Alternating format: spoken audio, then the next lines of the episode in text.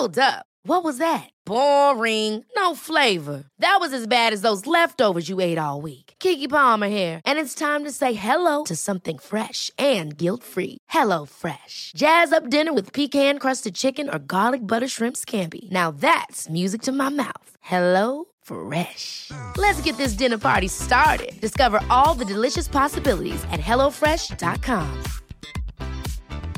When you're ready to pop the question, the last thing you want to do is second guess the ring. At Bluenile.com, you can design a one of a kind ring with the ease and convenience of shopping online. Choose your diamond and setting. When you find the one, you'll get it delivered right to your door. Go to Bluenile.com and use promo code LISTEN to get $50 off your purchase of $500 or more. That's code LISTEN at Bluenile.com for $50 off your purchase. Bluenile.com code LISTEN. Hey, it's Ryan Reynolds, and I'm here with Keith, co star of my upcoming film, If, only in theaters, May 17th. Do you want to tell people the big news? All right, I'll do it. Sign up now and you'll get unlimited for $15 a month in six months of Paramount Plus Essential Plan on us. Mintmobile.com slash switch. Upfront payment of $45 equivalent to $15 per month. Unlimited over 40 gigabytes per month. Face lower speeds. Videos at 480p. Active Mint customers by 531.24 get six months of Paramount Plus Essential Plan. Auto renews after six months. Offer ends May 31st, 2024. Separate Paramount Plus registration required. Terms and conditions apply if rated PG.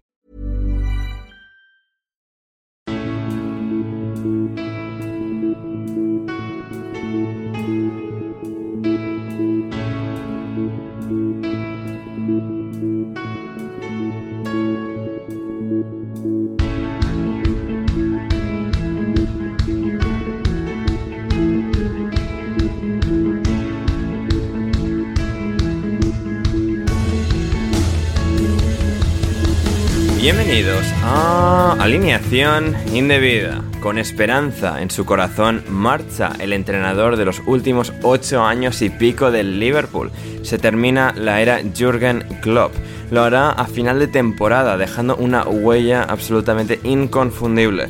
Nos quedan cuatro meses para disfrutar de uno de los entrenadores más icónicos que hemos vivido en la historia de la Premier League. Pero este no era un fin de semana de Premier, sino de FA Cup. El Liverpool ganando en un clásico por goleada al Norwich. Sufriendo, siendo empatado, el Manchester United acabó encontrando en el nuevo puerto su victoria. Y por primera vez el Manchester City de Pep Guardiola encontró la victoria en el Tottenham Hotspur Stadium. Pero lo que es más impresionante es lo del Maidstone United. Por primera vez desde 1978, un equipo de la sexta división del fútbol inglés está en octavos de final de Copa. Todo eso y mucho más hoy aquí en Alineación Indebida. Y para analizarlo todo me acompaña a mí Ander Iturralde, una brillante, espléndida alineación indebida que comienza por el creador y presentador del podcast El Minuto Forest, es el doctor, es Borja García. ¿Cómo estás, Borja? Hola, hola, Ander, ¿qué tal? Uh, bien, bien, bien. Aquí, aquí estoy un poco, hoy te he visto un poco, yo creo que la magia de la copa te tiene absorbido porque he visto una introducción un poco de nivel más bajo, ¿eh? Sí, perfil más bajo. Hoy no, hoy no me he columpiado con Bristol y Mistol y um, tonterías de estas. Hoy he querido ser un poco más sobrio, pero volveremos. A ver con la un nuevo puerto ahí también, ¿eh? O sea, sí, sí, uno, sí, sí, bueno, no, pero, pero comparado con otras, No, ya. comparado con otras introducciones, ha sido una, un, un perfil bajo, perfil bajo. Sí. Ander ha decidido que, que- que quiere respetar la tradición de la FA Cup, así que ha, Claro. ha- ha tratado de ser más sobrio. Sí, no me Exacto, extraña, no me extraña. A él que le gusta la FA Cup, pues es, es normal. La, y la tradición y el fútbol de siempre y sí, sí, sí, todo eso. Y como ya habéis podido escuchar, también está aquí con nosotros nuestro hondureño residente en Nederlandia y actualmente turista en Madrid favorito, es José Pérez. ¿Cómo estás, José? Hola Ander, hola a todos. Sí, esta vez estoy en tierra de los colonizadores.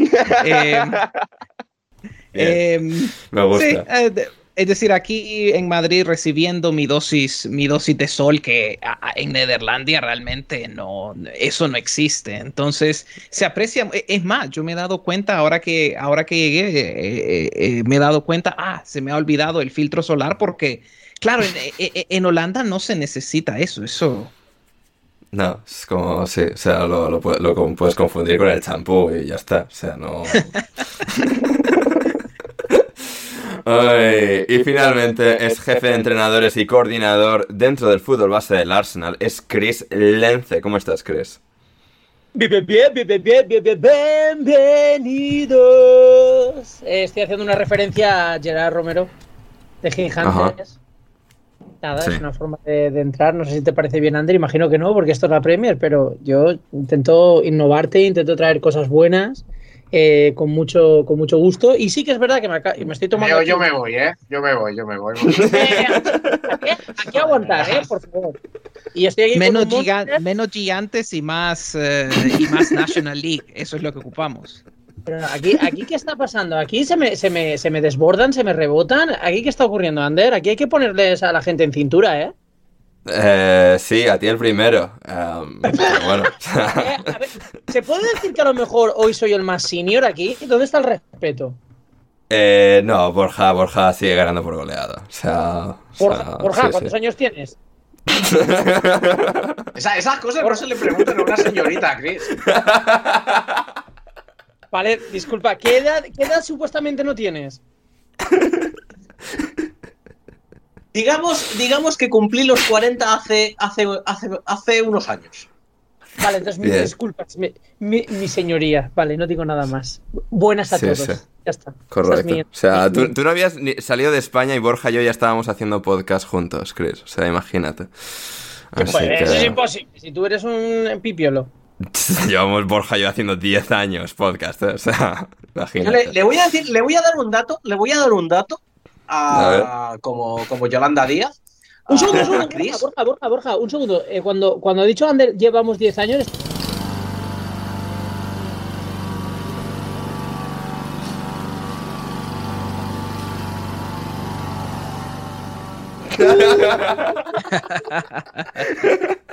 Exclusiva. Bueno, vamos a dejar esto ahí, vamos a dejar esto ahí por, por el momento y vamos a ir ya con el programa de hoy. No, sé pero antes recordaros. que tengo que dar un dato. tengo que Ah, dar bueno, un es dato verdad, el dato, el dato, el dato. Da- Danos el dato, a ver. Voy a dar un dato a Chris, porque decirle a Chris que yo he visto ganar una FA Cup al, eh, al Arsenal en el antiguo Wembley. Ostras. Uh. Qué bonito. A ver, yo he visto, yo he visto, yo he visto también. A ver, ¿te refieres estando en el estadio? Sí. Sí, sí, claro. Qué bonito, qué bonito. Mi único recuerdo del, del antiguo Wembley era cuando, cuando eh, si no recuerdo mal, Pepe Reina era portero del Barça, no te digo más. Tremendo, ¿eh? Tremendo. Sí, sí. Y, y una, una Champions que ganó el Barça también en ese estadio. Así que ahí está. Qué bonito, Ahí qué está. bonito. Precioso todo. Y, ahora sí que sí, eh, vamos ya con el programa de hoy. No sin antes recordar a nuestra querida audiencia que si quieren apoyar al proyecto, a la causa, pueden suscribirse en patreon.com barra alineación indebida desde tan solo un euro o un dólar al mes. Y así podrá acceder a más contenido, al Discord del programa, que está Héctor en Japón subiendo fotos de comida todos los días. O sea, no falla ni uno solo. Es absolutamente espectacular lo de, lo de Héctor. Y bueno, cosas que vamos comentando todos los días en el Discord. Queréis, vais a querer uniros. Y, y nada, si queréis todo el contenido intersemanal, los programas de los jueves y tal, desde 5 euros con 50 o 5 dólares con 50 los tenéis ahí Sí, pero que cojan, disponibles. que cojan el de 5 euros como mínimo. O sea, el de Sí, 5 sí, o sí, incluso sí. que cojan el de 10, a ser posible. No, o, o- o- o- o si les queda mucho el dinero en el bolsillo, el de 100 también. Está por ahí disponible. Que cojan, que, cojan, que cojan el de 100 porque, bueno, claro, o sea, con lo que Ander paga a los colaboradores, pues casi no le queda dinero para él mismo. Entonces, pues bueno. Claro, claro. Claro, claro, claro, claro. Eh, pues eso, eh, ya habiendo atendido a, todo eso, vamos con la FA Cup. Liverpool 5, Norwich 2. Aunque bueno, quizás antes de, la FA Cup en sí y del partido en sí, la gran noticia de, la semana, eh, bueno, se, intentó hacer un programa reacción a la salida de Jurgen Klopp, no pudimos eh, coordinar agendas, pero estamos hoy aquí lunes por la mañana, eh, aún así, para estar, bueno, eh, aquí reunidos y diseccionando. Una de las grandes noticias de, la temporada, que es el anuncio de, de Jurgen Klopp, que, bueno, ha dicho que va a abandonar el Liverpool a final de temporada, poniendo así fin a más de ocho años eh, al frente del equipo de Merseyside, una era absolutamente icónica en la historia de un club ya de por sí icónico, repleto de, de historia, que quizás, bueno, también dependerá cómo termine esta temporada, pero quizás con la ligera sensación de no haber conseguido tanto como se podría haber conseguido, también en, en, bueno, en pura consecuencia de haber tenido que compartir estos años con el Manchester City, pero más allá de que las vitrinas podrían haber estado todavía más llenas, creo que es reflejo, habla todavía mejor de lo que ha hecho Jurgen Klopp en este, en este equipo, en este club. Lo, lo, bien que se le va a ver, se le va a recordar también por todos los puntos conseguidos, todas las ligas competidas, todas las Champions que, que se han peleado y, y cómo pues devolvió al Liverpool a, a, lo más alto y de manera muy muy sostenida. En 2014 casi ganaron una liga, pero el año siguiente estaban quedando otra vez en mitad de tabla, así que realmente lo que, lo que ha hecho Klopp en este equipo no, no se olvidará fácilmente. Eh, vamos a empezar por ti, José, ¿cuál fue tu reacción eh, inicial a la, al anuncio, a la marcha de, de Jurgen Klopp? Bueno, a estas alturas ya casi solo queda eh, ponerse de pie y aplaudir y, y, casi que en eso lo dejo. Yo la, cuando vi el, el, video la primera vez, pues sí te saco una lagrimita porque este hombre es historia, pues, historia ya de Liverpool, de la, de, de la liga inglesa. Eh, tanto es tanto es tanto recuerdo. Y, claro yo a mí sí me incluso hubo, hubo un punto la temporada pasada donde yo, yo yo decía bueno será que esta temporada pasa un poquito como lo de Dortmund que luego de que las cosas van mal dice tal vez este es el momento para irme ya luego eh, lo interesante es eso que que, que Jürgen Klopp decide eh, en lugar de dejar eh, el club, digamos, en un momento relativamente bajo, como, como, como estaba la temporada pasada, eh, Klopp ha encabezado pues, un, pues una especie de renovación de plantilla y ahora se va habiendo dejado al equipo pues más bien en trayectoria, en trayectoria ascendente y de momento pues luchando, eh, luchando por, todo lo, por todos los trofeos que, podían luchar. Entonces, me parece que eh, pues eso, se va como en un momento más saludable eh, para, el, Liverpool. Quedan, claro, muchas... A mí mi pregunta principal es sobre todo lo de sucesión y lo de cómo queda la estructura de Liverpool ahora que se va a Klopp, porque claro, lo que ha sucedido en los últimos años eh, es toda esta historia donde el poder se ha ido, eh, eh, en lo que se ha ido, se han ido otras personas de la dirección deportiva de Liverpool, pues Klopp ha, ha, asumido aún más responsabilidades, tiene más influencia en el reclutamiento. Entonces, claro, a, ahora tiene incluso un poco más de poder que el que tenía antes. Y ahora que se va, pues queda un poco la pregunta de, digamos que a Liverpool pues le toca renovar por completo pues la administración deportiva del club, pues hay que primero, incluso antes de, de, escoger un nuevo entrenador, lo primerísimo es escoger un nuevo director deportivo. Así que, y a veces queda un poco de duda de, diga, yo estaba pensando, bueno, quien lo suceda va, que, pues va, a llegar a tal vez una estructura deportiva que podría ser más inestable, pero en general yo tengo, me parece que FSG ha sido, eh, pues so, son bastante sobrios y creo que, diga, incluso si puede haber un poco de inestabilidad, creo que el Liverpool seguirá siendo un club relativamente estable. Hmm, sí, eh, totalmente de acuerdo. Eh, Borja, tus principales eh, reflexiones al anuncio, a cómo fue el anuncio, a bueno, lo inesperado que fue, porque sí que el año pasado había bueno, un cierto run run bueno, y quizás acaben partiendo caminos, sobre todo pues, cuando el Liverpool estaba pasando por, por su peor racha, acabó siguiendo. Este año han, han remontado el vuelo de, de, manera espectacular y es ahora, pues con el Liverpool en, con, en buena racha, peleando por, por la Premier cuando decide finalmente da, dar un paso a, un lado. ¿Cuáles son tu, tus principales conclusiones? Sí, la, bueno, la primera reacción a, fue, para, fue de sorpresa, claro, ¿no? Eso, eso sí. está claro. Yo creo que nadie, nadie nos lo esperábamos. Y no solo que nadie nos, nos lo esperábamos, sino, y esto lo quiero unir con las, el siguiente punto de mi reflexión, que además fue la primera que hice ese día, sino que no estamos acostumbrados, ¿no? La verdad es que no estamos nada acostumbrados a que eh, la gente, se, y más en el deporte, en el fútbol, se vaya de los sitios, ¿no? Eh, mientras que quizás en otros entornos laborales sí, aunque yo diría que en una cultura como la española no. La verdad es que no es muy habitual. Eh, bueno, pues fue sorpresa. Y yo, mi primero, la primera cosa que pensé cuando, cuando vi, además cuando vi cómo lo, anunció, con serenidad, con tranquilidad, es que es tan importante como, como hacer bien tu trabajo, es saber irse de los sitios saber irse en el momento adecuado, eh, también con la elegancia, dando el tiempo necesario, en este caso al, al, club, para replantearse su estrategia. Pero, eh, ¿cuántas veces no hemos, hemos visto, sobre todo en el deporte?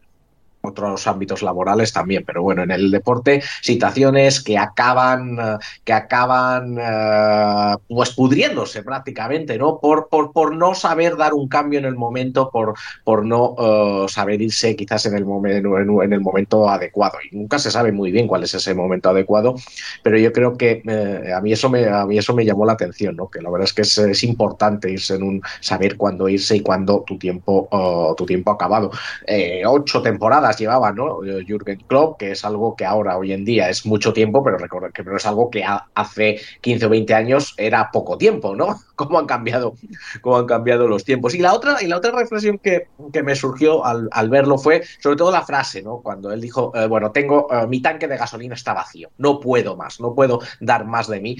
Y creo que eso es un fiel reflejo de lo que es la tensión del deporte, del fútbol, bueno, de cualquier deporte de élite, ¿no? La verdad es que eh, entre entrenadores, jugadores están su, sí, cobran mucho, por supuesto que cobran mucho, mucho, pero eso no quita que tengan un desgaste mental, un desgaste personal posiblemente, incluso familiar, muy, muy, muy alto. Y me da la impresión de que Jürgen Klopp simple y llanamente no puede más, o no, o cree que no, uh, que prefiere, que necesita, que necesita parar. Y yo creo que eso también es importante. Y eso me, eh, también a veces eh, se puede unir con algo más de la actualidad, que es la situación en el Barcelona y en, por ejemplo, Xavi Hernández, donde, bueno, pues, pues, evidentemente es peor entrenador que Klopp, ¿no?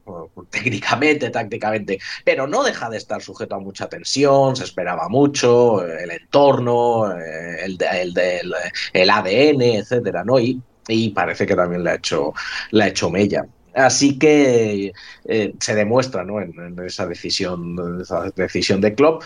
Y, y la verdad es que en, ese sentido yo creo que va a tener difícil el, el, Liverpool encontrar un sustituto, porque Klopp desde luego ha sido muy importante para el equipo, para el club en, ese, en, este, en este periodo. Lo, re, lo, ha, lo ha revitalizado en una época en la que es más difícil ¿eh? que antes, porque antes quizás era más fácil, pero en una época en la que él, el Liverpool, ha tenido menos inversión que muchos de sus rivales, eh, porque no tiene un Estado detrás, por ejemplo, o porque, bueno, que sepamos, que sepamos, porque podría, pero no que sepamos, tampoco han hecho trampas, ni se han saltado las reglas, ni las normas, ni nada el mérito que ha tenido esa reconstrucción de, del club uh, ha sido muy importante. Además, lo ha hecho un par de veces. Evidentemente, es un club rico, tiene dinero, han invertido mucho dinero, pero yo creo que no solo ha reconstruido la plantilla, sino también un poco la filosofía, ¿no? Cambió un poco la filosofía de, juego, la filosofía también un poco de, de, de juego, incluso de la, de la Premier League, con ese, con ese pressing alto y demás y la verdad es que pues, entiendo ¿no? que a los seguidores de Liverpool, aunque bueno, se pasaron un poco de tragicómicos el otro día, también te digo, eh, a ver. Ya esto del mundo se sí, acaba, sí. llorando, tal. Bueno, a ver, o sea, no sé. No sé, si se te muere tu abuela o tu abuelo, pues vale, ¿no? Pero porque se vaya Jürgen Klopp, pues hombre, no sé, me parecía un poco excesivo. Pero, pero bueno, en definitiva, uh, yo creo que, que, se le, que se le va a echar de menos. En el libro se lo va a echar de menos. Y y por otro lado, también eh, otra de las cosas que se va a echar de menos es eh, ese toque, ese toque humano, ¿no? Que yo creo que Jürgen Klopp uh, trajo a la Premier, porque bueno, pues eh, era un poco de marketing lo de, de, Normal One y tal, ¿no? Pero, pero sí que es verdad que trajo un poco de aire fresco, se ha comportado de manera cercana, de manera humana, sus declaraciones, las que hizo cuando el Brexit, eh, protegiendo a su club y demás. Eh, muchas veces también es verdad que se lo ha llevado al extremo, eh, hablando de los árbitros y bueno, con histrionismos y demás, ¿no? Pero, pero sí que supuso un, bueno, pues no sé, un toque más cercano, ¿no? De, del mundo de la Premier League, que a veces yo creo que es, que es bueno.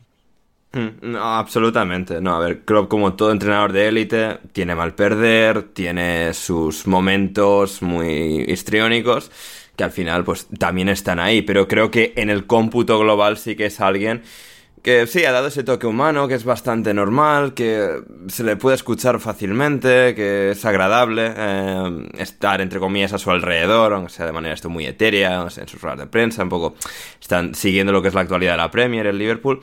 Eh, es alguien a quien yo siempre he valorado muchísimo. Me acuerdo un poco la emoción eh, desenfrenada que hubo cuando llegó en octubre de, 2000, de 2015, un poco pues, el seguimiento a toda la presentación, la gente, pues lo, eufórica que estaba ante la posibilidad de que Jurgen Klopp pues revitalizase al Liverpool como revitalizó al Dortmund y, así lo ha hecho y más todavía yo, yo creo aunque con el Dortmund fuese en el doble de, ligas eh, creo que eso también el, el, contexto en el que lo ha hecho en el Liverpool y los niveles y la cantidad de puntos año tras año que ha, hecho en la Premier, eh, así, lo, así lo refleja. Eh, pero sí, sí, creo que también algo que, que tiene Klopp y creo que el tiempo le acabará recordando incluso mejor todavía por esto.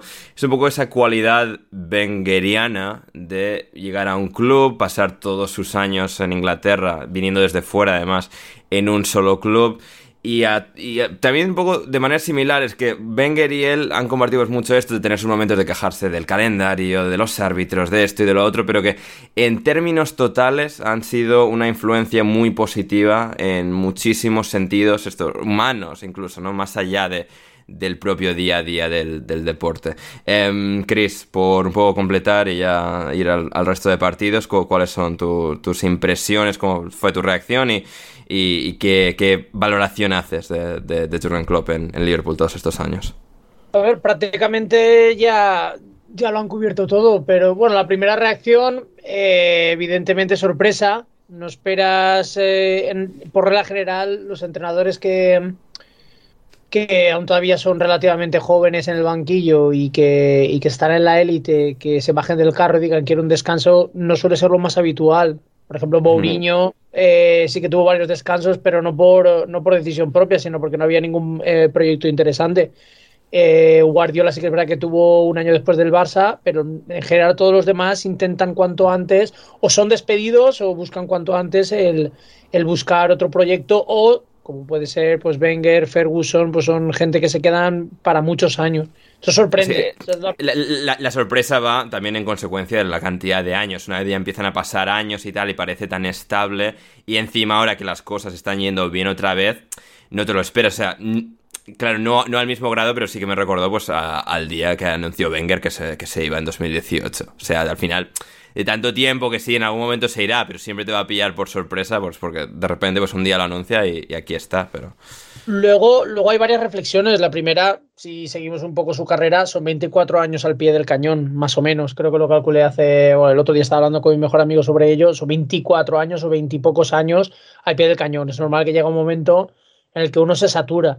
Luego, sí que es verdad que si comparamos y hacemos un paralelismo con, con las trayectorias de Ferguson, uh, que va a caballo entre los 80, 90, 2000 y tal y luego si cogemos a, a Wenger, estamos hablando de épocas de carreras eh, futbolísticas donde la presión se encontraba en, en, la prensa escrita. Y luego si acaso pasamos un poco a, a la prensa eh, de los medios de comunicación eh, por Internet. Pero no hay esa especie de presión existente ahora que existe hoy, en día con las redes sociales, en el cual todo se magnifica más, todos estamos más en contacto, es, muy, es mucho más difícil aislarse eh, mediáticamente de lo que era antes. Entonces es normal que llegue un momento en eh, que los entrenadores de fútbol acusen eh, el desgaste proveniente de las redes sociales y los de medios de comunicación, que estamos sobrecomunicados, si se le puede llamar de alguna forma, y entiendo que llega un momento en el que si hablamos de un perfil como, como, como Klopp, que justamente estaba mirando una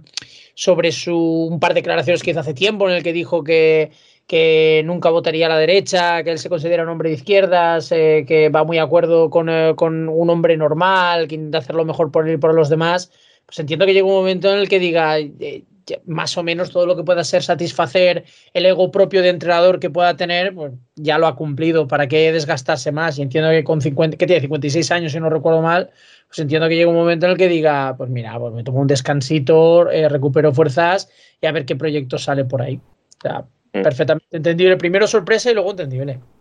Sí, sí, sí, no, o sea, una vez pasas ese momento de, shock, porque es inevitable, es completamente lógico y normal, lo estaba yo hablando por privado con nuestro buen amigo Lorenzo Manchado, y un poco él mismo lo reflexionaba incluso con su propia experiencia, a un nivel infinitamente menor, como es, bueno, el fútbol regional en, Cantabria, y entrenando en, en categorías inferiores a chavales, pero que es un poco eso, el saber cuando ya estás desgastado y tal, y aunque las cosas van bien, porque este año estaba yendo bien, también se ha dicho de Club de, bueno, que el año pasado ya estaba como muy tentado de, anunciar su marcha, eh, que su mujer le, terminó convenciendo para seguir un, año más, y ha seguido este año más y ha podido un poco levantar de nuevo ese, vuelo de, del Liverpool y poder marcharse con la mejor y más positiva nota, lo cual es, es excelente y veremos qué, tal termina la, temporada porque están ahora mismo vivos en, las diferentes competiciones, en FA Cup, Copa de la Liga, Europa League y, Premier, así que va a ser fascinante de, ver, de, observar, a ver cómo, cómo se eh, resuelve todo. Eh, el partido de este fin de semana, eh, José, contra el Norwich, a ver, un clásico, club contra el Norwich, dirigido por un entrenador alemán, esta vez el entrenador alemán es diferente ha jugado ocho veces, las ocho veces ha ganado el Liverpool eh, cómodamente, así que bueno, eh, bien, un partido que aún y con todo pues ha, estado relativamente divertido. Sí, eh, así de fue un partido realmente con, con muchísimas ocasiones, bueno, sobre todo eh, para el Liverpool. es, decir, es que así fue un encuentro en general entretenido, muchos espacios, mucho espacio para correr, eh, sobre, todo para, sobre todo para el Liverpool. Entonces, claro, todo en un ambiente así, con, pues con tanto ritmo, pues los atacantes de Liverpool se lucen y y uno ve, me, me, gustan este tipo de encuentros donde hay, digamos, el Liverpool hace cinco goles y cada uno de ellos eh, es, una nota, es un anotador diferente.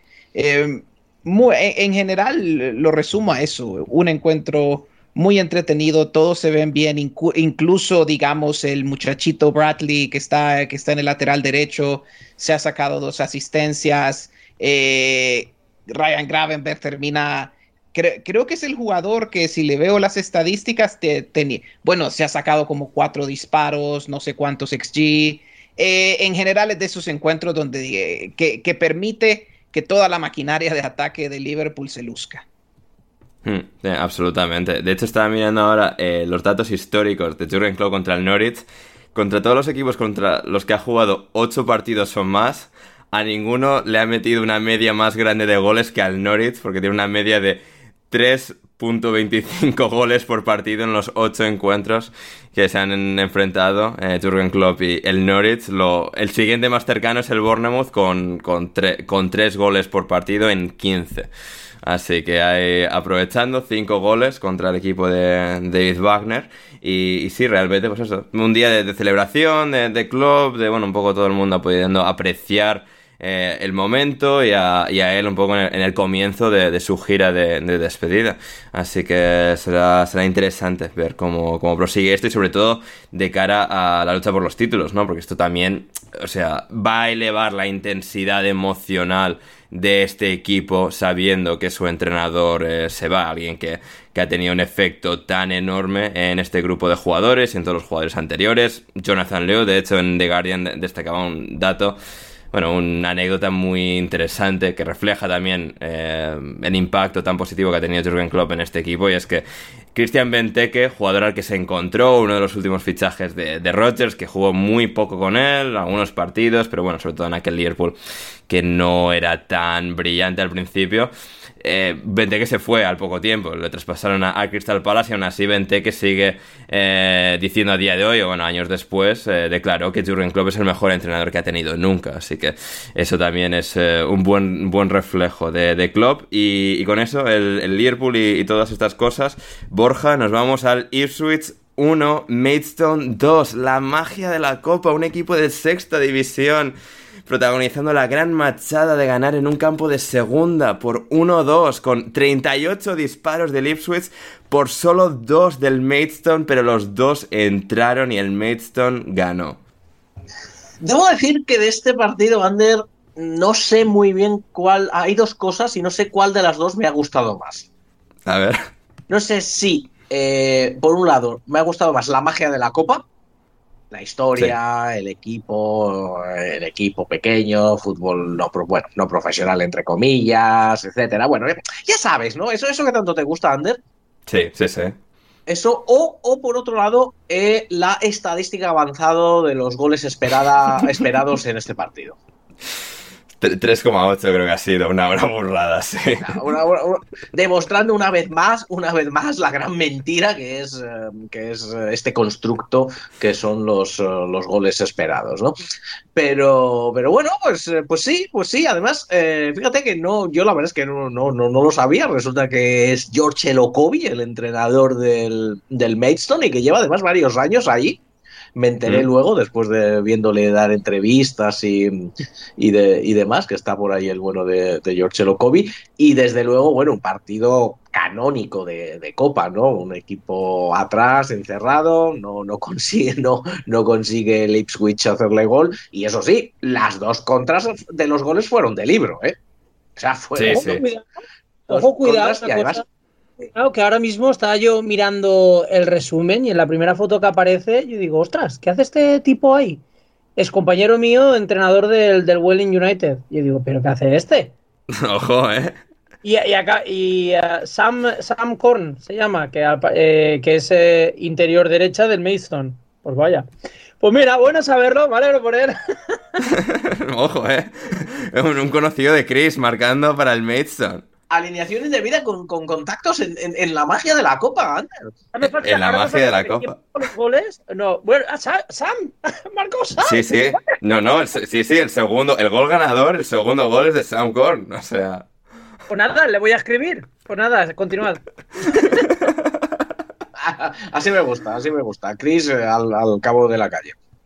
Sí, sí, sí, sí. Eh, pero sí, sí. A, ver, el Mates es un equipo de sexta que, si no me equivoco, descendió el año pasado y que ahora está luchando por, por volver a, quinta división, esto, bajo las órdenes de George Lokovi, entrenador, eh, bueno, eh, negro, que no hay tantos, desafortunadamente, en, en fútbol inglés de élite, pero es alguien que de momento aquí pues está teniendo, está teniendo bastante suerte, sobre todo este año, después del descenso año pasado, este año el equipo reflotando en, en y teniendo esta marcha en Copa eh, verdaderamente eh, extraordinaria. Así que extraordinaria la, marcha del, del Maidstone. Eh, y José, además, ¿qué, es eso? O sea, un partido en el que mil disparos de Lipswich, hay, o sea, jugadas cada una más loca y estrambótica que la anterior. Hay una en la que el portero Lucas Kovolan em, se lanza por un balón dentro de un batiburrillo en el área y acaba como si fuese un lanzamiento de bolos, tira abajo a dos de sus compañeros para agarrar la pelota.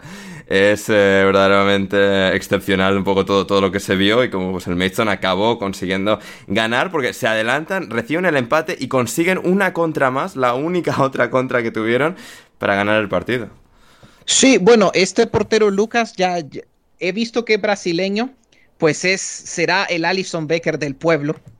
Ojo, eh. Así, a ver, así, será. Lucas Sí, ah, mira, sí, sí, 32 años brasileño, tremendo. Sí. Em, ha sido, yo, pues lo que yo estaba pensando mientras veía todo esto, señores, si usted es un padre de familia y busca un buen marido para su, para su hija, búsquele un hombre que resuelve, un hombre del Maidstone United, porque esta gente ha tenido dos disparos, dos goles, sí. Sí. Estos son, hombres Que estos son hombres que resuelven. Y todo esto contra un Ipswich Town que puede ser que esté, que, esté en primera división el próximo año, que estaba rindiendo bien, si eso es lo que le da aún más, eh, eh, aún más mérito a la, a la victoria del Maidstone. Sí, sí, no, no, una épica absolutamente excepcional. La van a ascender sí, el Ipswich, ¿no? Sí, sí, o sea, en Championship están los tres equipos descendidos de la Premier y el Ipswich, o sea, para ascender. nadie más. y el Ipswich siendo recién ascendido de tercera, de un mérito absolutamente espectacular. No solo del Ipswich este año segunda, sino del Maidstone ganando. Y yo, con todo esto, y sé que, te va a gustar mucho, esto te va a gustar mucho, Ander. Eh, a ver, a ver, cuando, vi la historia, cuando vi, cuando vi el, resultado, lo primero, lo primero que me, que me acordé fue por, por los aficionados del Maidstone, que, serán, que no serán muchos, que irán al estadio y tal, y que han tenido y que se han llevado posiblemente el, uno de los mejores fines de semana de los últimos años. Y esto es lo que tiene esta competición. Esto es lo que tiene esta competición, estas oportunidades que es verdad que se dan de vez en cuando, pero que en la Copa Inglesa se dan quizás un poquito más, más, a, más a menudo. Y yo creo que es algo a lo que no a lo que no habría que renunciar. O sea, tú pregúntales ahora a los aficionados del Maidstone si prefieren esto o, prefieren, o prefieren ver un Bayern de Múnich Manchester City en la Superliga.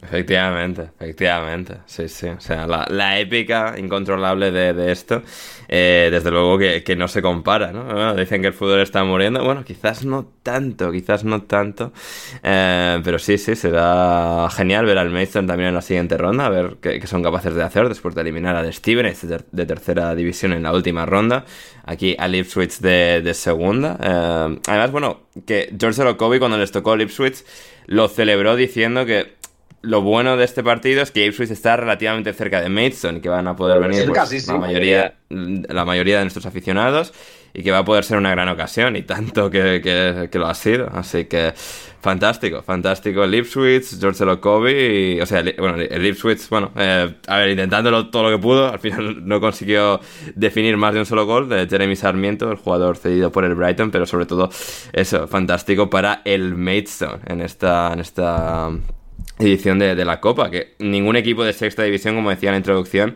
ha llegado a, estas alturas de la Copa inglesa desde 1978, cuando lo hizo el Blythe Spartans. Así que sí, sí, es eh, realmente fantástico. Eh, nos, encanta verlo, Borja, y a ver si ocurre un poquito más, un poquito más, que, desde luego se, se apreciará siempre. Así que muy bien. Ahí está lo del que son excepciones, ¿no? sí, por supuesto, ¿no? No van a ser. bueno, aquello de, evidentemente, aquella historia del Wigan llegando a la final, ganando, pero no dejaba de ser equipo de, eh, de Premier League, ¿no? Eh, Pues sabemos que son excepciones, ya no creo que, que pase, pero de todas maneras eso no quita para que bueno, pues para que no sea importante y lo que te digo, al final, pues el mérito que tiene, bueno, un poco en general, ¿no? Pero, pero para esos aficionados de ese equipo que, que este fin de semana seguro que se han ido a la cama muy contentos y, y quitarles ese derecho, pues a mí personalmente no me parece justo. Mm, o esa posibilidad, al menos, ¿no? No derecho. Exacto, exacto, exacto, exacto. Esa, posibilidad que al final es lo único que queremos, la posibilidad. Y muy bien, eh, pues ahí estaba el, el Maidstone ganando de forma histórica, legendaria, a, a. Y de forma no tan histórica ni no, tan legendaria, em, José, el, el, Manchester United ha, ganado al, al Newport. Eh, 2-4 eh, a ver, bueno, el, United un poco lo de siempre, o sea, estaban Keith Van Hemen, otra buena gente del Manchester United en, Twitter, pues señalando que lo de este equipo es, es una cosa insostenible y un tanto insultante, ¿no? Porque además han adelantado pronto, bien, goles de Bruno Fernández, de, de Kobe Mainu, y luego pues han empezado a, patinar sin ninguna clase de, de, sentido, les han empatado con goles de Bryn Morris, Will Evans, Luego han llegado Anthony y, y Joelon para salvar la, papeleta, pero un día más en el que el United sale con, buenos jugadores, pero mm, sigue transmitiendo un, nivel de dudas y una falta de, progresión como grupo, también a nivel, a nivel táctico, de, eficacia y efectividad, que es realmente preocupante. Sí, y, claro, uno cuando ve las alineaciones al principio, e, e, eso es lo primero que uno nota, ¿no? Que el United va aquí sin, sin hacer mucha rotación ni nada por el estilo, se va, eh, pues aquí se trata de ir a por todo, eh, sobre todo también porque si uno lo ve desde la perspectiva del Manchester United, pues lo que pueden ganar este año es tal vez la FA Cup, así lo veo bastante difícil, pero, ese, pero esa era la posibilidad. Y, y como ibas diciendo, pues esto parecía parecía que iba a ser por, por, una vez una noche tranquila para el aficionado del Manchester United. Y no, lo ha, y no lo ha sido, es decir, la cosa, porque yo iba viendo también el encuentro y claro, va viendo 2-0, ok, esta cosa se va a poner aburrida y luego se le, y luego se le da vuelta y ya a estas alturas, bueno, ya con el United, por ejemplo, análisis táctico no se puede hacer porque esto es emocional, mental, eh, pues ya es un equipo al que es, pues ya se le, se le, complican las se le complican las cosas en lo plano. Entonces, Em, es, la historia, es la historia de todos los días. Se pensó que, bueno, tal vez, tal vez no va a suceder aquí, pero ha vuelto a suceder y pues otra noche donde, eh, aunque hayan ganado, el aficionado del Manchester United tampoco dormirá muy bien. Mm, no, absolutamente. Por parte del Newport, Borja, em, hace poco han cambiado de, manos. Es un club que, bueno, fue, bueno, que desapareció y tuvo que refundarse de, cero, que ha sido un club, bueno, propiedad de sus aficionados a lo largo de ya de las últimas décadas, pero que ahora han sido, eh, bueno, adquiridos por Hugh Jenkins, antiguo presidente del Swansea, presidente y dueño del Swansea, cuando ascendieron a, a, la Premier, en una decisión que, bueno, hemos visto al Portsmouth y a otros clubes tomar, de, bueno, una vez digamos, el club se estabiliza o vuelve a crecer, eh, resurgiendo, resurgiendo de, sus cenizas, acaban tomando esa decisión de, bueno, para ser quizás un tanto más sostenibles o poder llegar un poco más lejos, pues eh, vender la mayoría de las acciones, ¿no? Que, que, han hecho en este caso, bueno, encontrando a un comprador que uno pensaría que es eh, adecuado, ¿no? Que tendrá digamos, eh, los intereses del club eh, presentes, ¿no? Pues hizo con el trabajo en el Swansea y aquí, pues los aficionados, ¿no? Porque también, pues está la idea idealizada, valga la redundancia, de eh, que los aficionados tengan a sus clubes en perpetuidad o que, digamos, sean los dueños para siempre y a veces ellos mismos acaban valorando que la mejor opción en un momento dado para para el club es confiarlo, a, bueno, en venderlo a, alguien que consideran apto para, para digamos, el, crecimiento de, de su club. Sí, Sí, el, bueno, es el, eh, el gran eh, es, ese, es ese gran elefante en la, en la, en la habitación, ¿no? Esos, es, esa gran limitación de la de tal y como está montada la, la, la, propiedad por parte de las cooperativas de seguidores, el Supporters Trust, que hemos visto a lo largo de la historia que se ha visto claramente lo limitado, ¿no? La limitación que tienen. Solo un equipo, eh, solo un club en Inglaterra ha conseguido competir a gran nivel teniendo parte de su propiedad el Supporters ese fue precisamente el Swansea de Hugh Jenkins, donde de todas maneras, recordemos, porque ya no se deforma un poco, ¿no? Es que era propiedad de los aficionados. No, un 20, 20 y pico por ciento era de los aficionados. No, no todo, no era, era parte importante, por supuesto, pero no todo. Y en este caso, pues un, club más, ¿no? Como bien decías, el Postmouth, hay historias que salen bien, el Postmouth, por ejemplo, de momento está yendo bien, eh, el Wrexham también está, está yendo bien, hay historias que son terribles, como la del Notts County, que también lo vendieron y se lo metieron a un loco y está, años después están, están donde están, ¿no? Eh, Hugh Jenkins, como bien dices, eh, más allá de, de, su experiencia, ¿no? De que venga de ese de ese movimiento. Lo que demostró en el Swansea, por lo menos, es ser un gestor mínimamente competente que ya casi es lo más que podemos pedir en el fútbol profesional. No, que el fútbol ya es el no va más, o sea. claro, claro.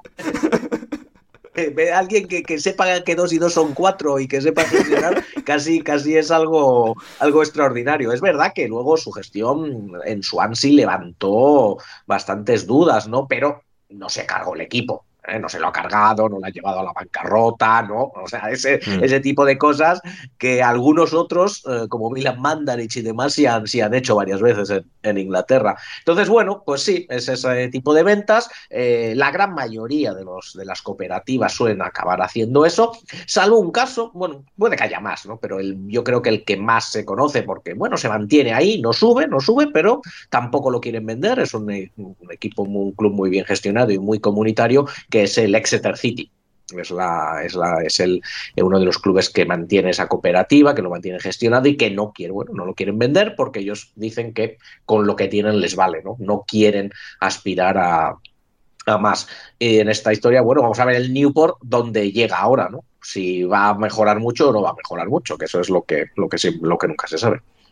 Mm, mm, absolutamente. Y bueno, eh, el Exeter, eh, el equipo en el que eh, terminó su carrera, nuestro Rafa Pastrana, que es donde se partió la rodilla. Efectivamente. Pero sí, sí, sí. exjugador del Exeter City, Rafa Pastrana, de, alineación indebida. Así que muy bien, pues ahí está el Newport y el United y también de Manchester, sufriendo, pero bueno, con algo más de, de lógica y al final logrando también el resultado Chris el Manchester City en campo del Tottenham donde Guardiola no había ganado desde que inauguraron este estadio hace ya casi cinco años finalmente lo logró en una espléndida, brillante actuación eh, de su equipo contra un Tottenham que esta vez, a diferencia del último encuentro que tuvieron en el Etihad, no tuvo lo suficiente, las suficientes armas, el suficiente buen hacer eh, como equipo para realmente apurar mucho más a, un City que, que, esto tuvo sus ocasiones, fue, fue el mejor, eh, el, Tottenham también cometiendo quizás algunos errores que, le terminaron penalizando y, y eso, un, gol de Ake que, que les dio el pase a la siguiente ronda. Sí, a ver, el Manchester City se le conoce muy bien que cuando llega este momento de la temporada, cuando ya empieza a acercarse enero, febrero, es cuando empieza, cuando pone la sexta marcha para un coche de, de seis marchas y, y, hasta luego Lucas. Es lo que lleva haciendo desde, desde los últimos, que son siete años que está Guardiola en el, uh, en el sitio, ocho, creo que está en su octava temporada o séptima temporada. Sí, eh, sí, este verano cumple en ocho años, sí. Sí, sí, o sea, ha tenido, siempre ha tenido pues, épocas en las que desde el principio hasta el final uh, va con el acelerador puesto, pero los últimos tres, cuatro años ha visto que donde realmente pisa el acelerador es en, uh, en enero, febrero, que es cuando empieza ya a definirse hacia, hacia dónde va a ir todo. Y empieza ya la velocidad de crucero en el que el Manchester City pues evidentemente a, a torneos de, de, un solo partido eh, en el que evidentemente puedes tener un día malo y se te puede ir, que es lo que le suele ocurrir al City, que no acaba ganando todos los trofeos. El año pasado sí que es verdad que hizo tres, que ya es, pero que lo normal es que en algún momento tenga eh, un día así malo y, y salga como en la Carabao etcétera, etcétera. Pero nada, o sea, es la regularidad eh, personificada o hecha, o hecha club. Entonces, bueno, eh, un, simplemente un tiro a puerta de, por parte de, del Tottenham y el Manchester City haciendo lo suyo, que es eh, pues agobiar, agobiar, llegar y llegar un momento en el que al final, o, por una acción aislada o, o, o, por un momento determinado, pues al final acaba llevándose el partido. O sea que el City ya mismo está en velocidad de crucero. Hmm, sí, eh, absolutamente. Y un Tottenham que, bueno, no puedo contar con Hominson, por ejemplo, pero que ya ha recuperado a, su defensa y que también puede que fuese parte clave de por qué consiguieron resistir hasta en los últimos suspiros de, del partido sin encajar gol, ya con, con la línea defensiva de Pedro Porro, Cristian Romero, eh, Mickey Van de Ven y Destiny Udogi. Y también supuso este partido el regreso, saliendo desde el banquillo en la segunda parte, James Madison, jugador absolutamente trascendental en este equipo y que desde luego de, debería darles un, nuevo aire para las próximas eh, semanas en esta ya segunda mitad de, temporada, eh, el bueno de James Madison. Um, y también, bueno, eh, el Tottenham por su lado que, perdió, el City ganó otro, entrena, otro entrenador español, otro equipo entrenado por un entrenador español, um, José ganó, que fue el Bournemouth 5-0 al Swansea, equipo al que antes mencionábamos bueno, plácida eh, victoria de, del Bournemouth. Que bueno, un Swansea que ahora tiene entrenador nuevo con Luke Williams, que viene a hacer un muy buen trabajo en el Notts County. Pero aquí consiguieron plasmar la, la diferencia enorme que ahora mismo hay entre estos dos equipos. Y, el Bournemouth con todos sus titulares y, todos brillando. Con Alex Scott, Solanke, David Brooks, Nisterra también. Joder, son pelín menos habituales, pero que desde luego aprovecharon la, oportunidad. Cinco goles y, cinco goleadores diferentes, todos antes del descanso. Sí, eh, pues al final así, eh, al final terminó siendo un día tranquilo eh, para el Bournemouth. De este encuentro sí no lo, no lo pude ver, no lo pude ver mucho, eh, pero en general pues ya creo que se puede hablar ya de un Bournemouth que está que, que ha llegado a una velocidad crucero donde de donde ya se pueden llevar la vida más tranquila. Un encuentro como este, pues no se van a desmelenar mucho por eso. Solanke sigue eh, sigue goleando, pues en general otra ronda de noticias positivas y muy, necesar eh, y muy necesarias para ir ahora, porque entonces el equipo sigue avanzando. Sí. Sí, sí, sí, exactamente, un poco mantener esa, esa buena inercia de, digamos, empezaron muy mal, luego han, estado increíblemente bien y ahora están un poco encontrando ese, ese punto de, de estabilidad intermedio y aquí, pues bueno, siendo capaces de, de, arrasar al Swansea, que este tipo de cosas pues siempre vienen bien para, para la dinámica, para la confianza de, de, un equipo y del Swansea solo mencionar que también eh, salió en la segunda parte un jugador que se me había escapado que estaba en el Swansea, que es Yannick Bolassi. Eh, de todas las oh, personas un de, clásico. del mundo. clasicazo, increíble. Yannick Bolasi cuando subieron, cuando subió el Crystal Palace, los primeros años del Palace en la Premier, era un regateador absolutamente mágico que al final fichó el Everton por muchísimo dinero, se rompió la rodilla en el Everton y ya desde ahí nunca logró eh, recuperar del todo. Era un jugador, bueno, con sus lagunas de juego y tal, como típico jugador tan eh, eléctrico de, de, banda que tampoco es Messi. Pero eh, aquí tenemos al bueno de Yannick Bolasi que ya con 5-0 en contra pues no pudo hacer mucho. Eh, donde no hubo ni 5 ni ningún gol, de hecho Borja fue en el Bristol City Nottingham Forest. Algo, algo que contarme sobre eh, este, este, esta eliminatoria que se va al replay con, con un Espíritu Santo. No, partido, partido clásico de Copa, ¿no? Porque la verdad es que una primera parte muy aburrida por parte de los dos equipos, no hubo grandes, no hubo grandes ocasiones, eh, ni, ni del Forest ni del Bristol City. Eh, un poco mejoró un poco con la salida de Morgan Gibbs White, que quizás fue la noticia del partido. Eh, la vuelta de Morgan Gibbs White después de una lesión que lo ha tenido un par de semanas eh, fuera, del, fuera del equipo y que ya estaba previsto que solo jugase 45 minutos porque evidentemente se está preparando para ser titular cuando Chris venga el martes a que le metamos 5 al Arsenal en, en City Ground. Entonces, bueno, jugó el optimismo, mejoró. El, el, optimismo, el optimismo. Te, te digo una cosa, te digo una cosa. Ahora mismo tengo el corazón semi-dividido, porque evidentemente trabajo para el Arsenal, pero tengo un muy buen amigo que proviene del de fútbol base del Arsenal, que es analista del Forest. O sea que, corazón dividido. Bueno, bueno, yo solo te digo que la última vez, que, el, que las dos últimas veces que el Forest ha visitado City Ground no ha ganado. ¡Wow! ¡Locurón! Las últimas dos veces que el Arsenal ha visitado el. Eh, el, ah, el eh, que, ah, que he dicho, el Forest. No, no, El sí, Forest. el Arsenal. Que, que las dos últimas veces que el Arsenal ha visitado City Ground no ha ganado. Lo- Así es, a ver, yo creo, yo Claro. creo que me cuadra más eh, eh, la frase que has dicho antes por equivocación.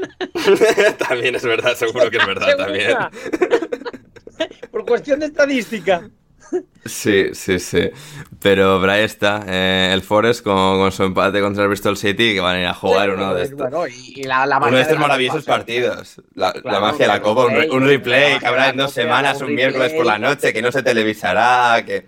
Efectivamente, Que no, o sea- que coincidirá a lo mejor incluso coincidirá con la Liga de Campeones o alguna cosa o alguna cosa de estas y ahí Ya. estará el Forest jugando contra el Bristol City en, en City Ground como, como debe ser. Efectivamente, efectivamente. Eh, estaba, Ta- estaba Matt en portería, Borja. eh, he leído por ahí que queréis a un tercer portero porque ni Matt ni, ni Odiseas Blajodimos eh, está realmente convenciendo. Sí, eh, la verdad es que ninguno de los dos, ninguno de los dos ha convencido. Ha jugado bastante más eh, Matt Turner. Turner que Blajodimos, que Sí. ha tenido pocas oportunidades, pero la verdad es que ninguno de los dos ha convencido. Matt Turner, en el momento en el que le dan el balón a los pies, pues es como, no sé, es como si tuviera una bota de esas que tenía Chris durante su tiempo con la fascitis plantar, más o menos. Sí. Un segundito, Eh, como un segundito. ¿Estamos hablando de que hay un portero que se llama La Jodimos? No, No, no, Bla, casi. Blajodimos. Blajodi- o sea, a ver, es griego, o sea, leído en español Odisea. sería Blachodimos.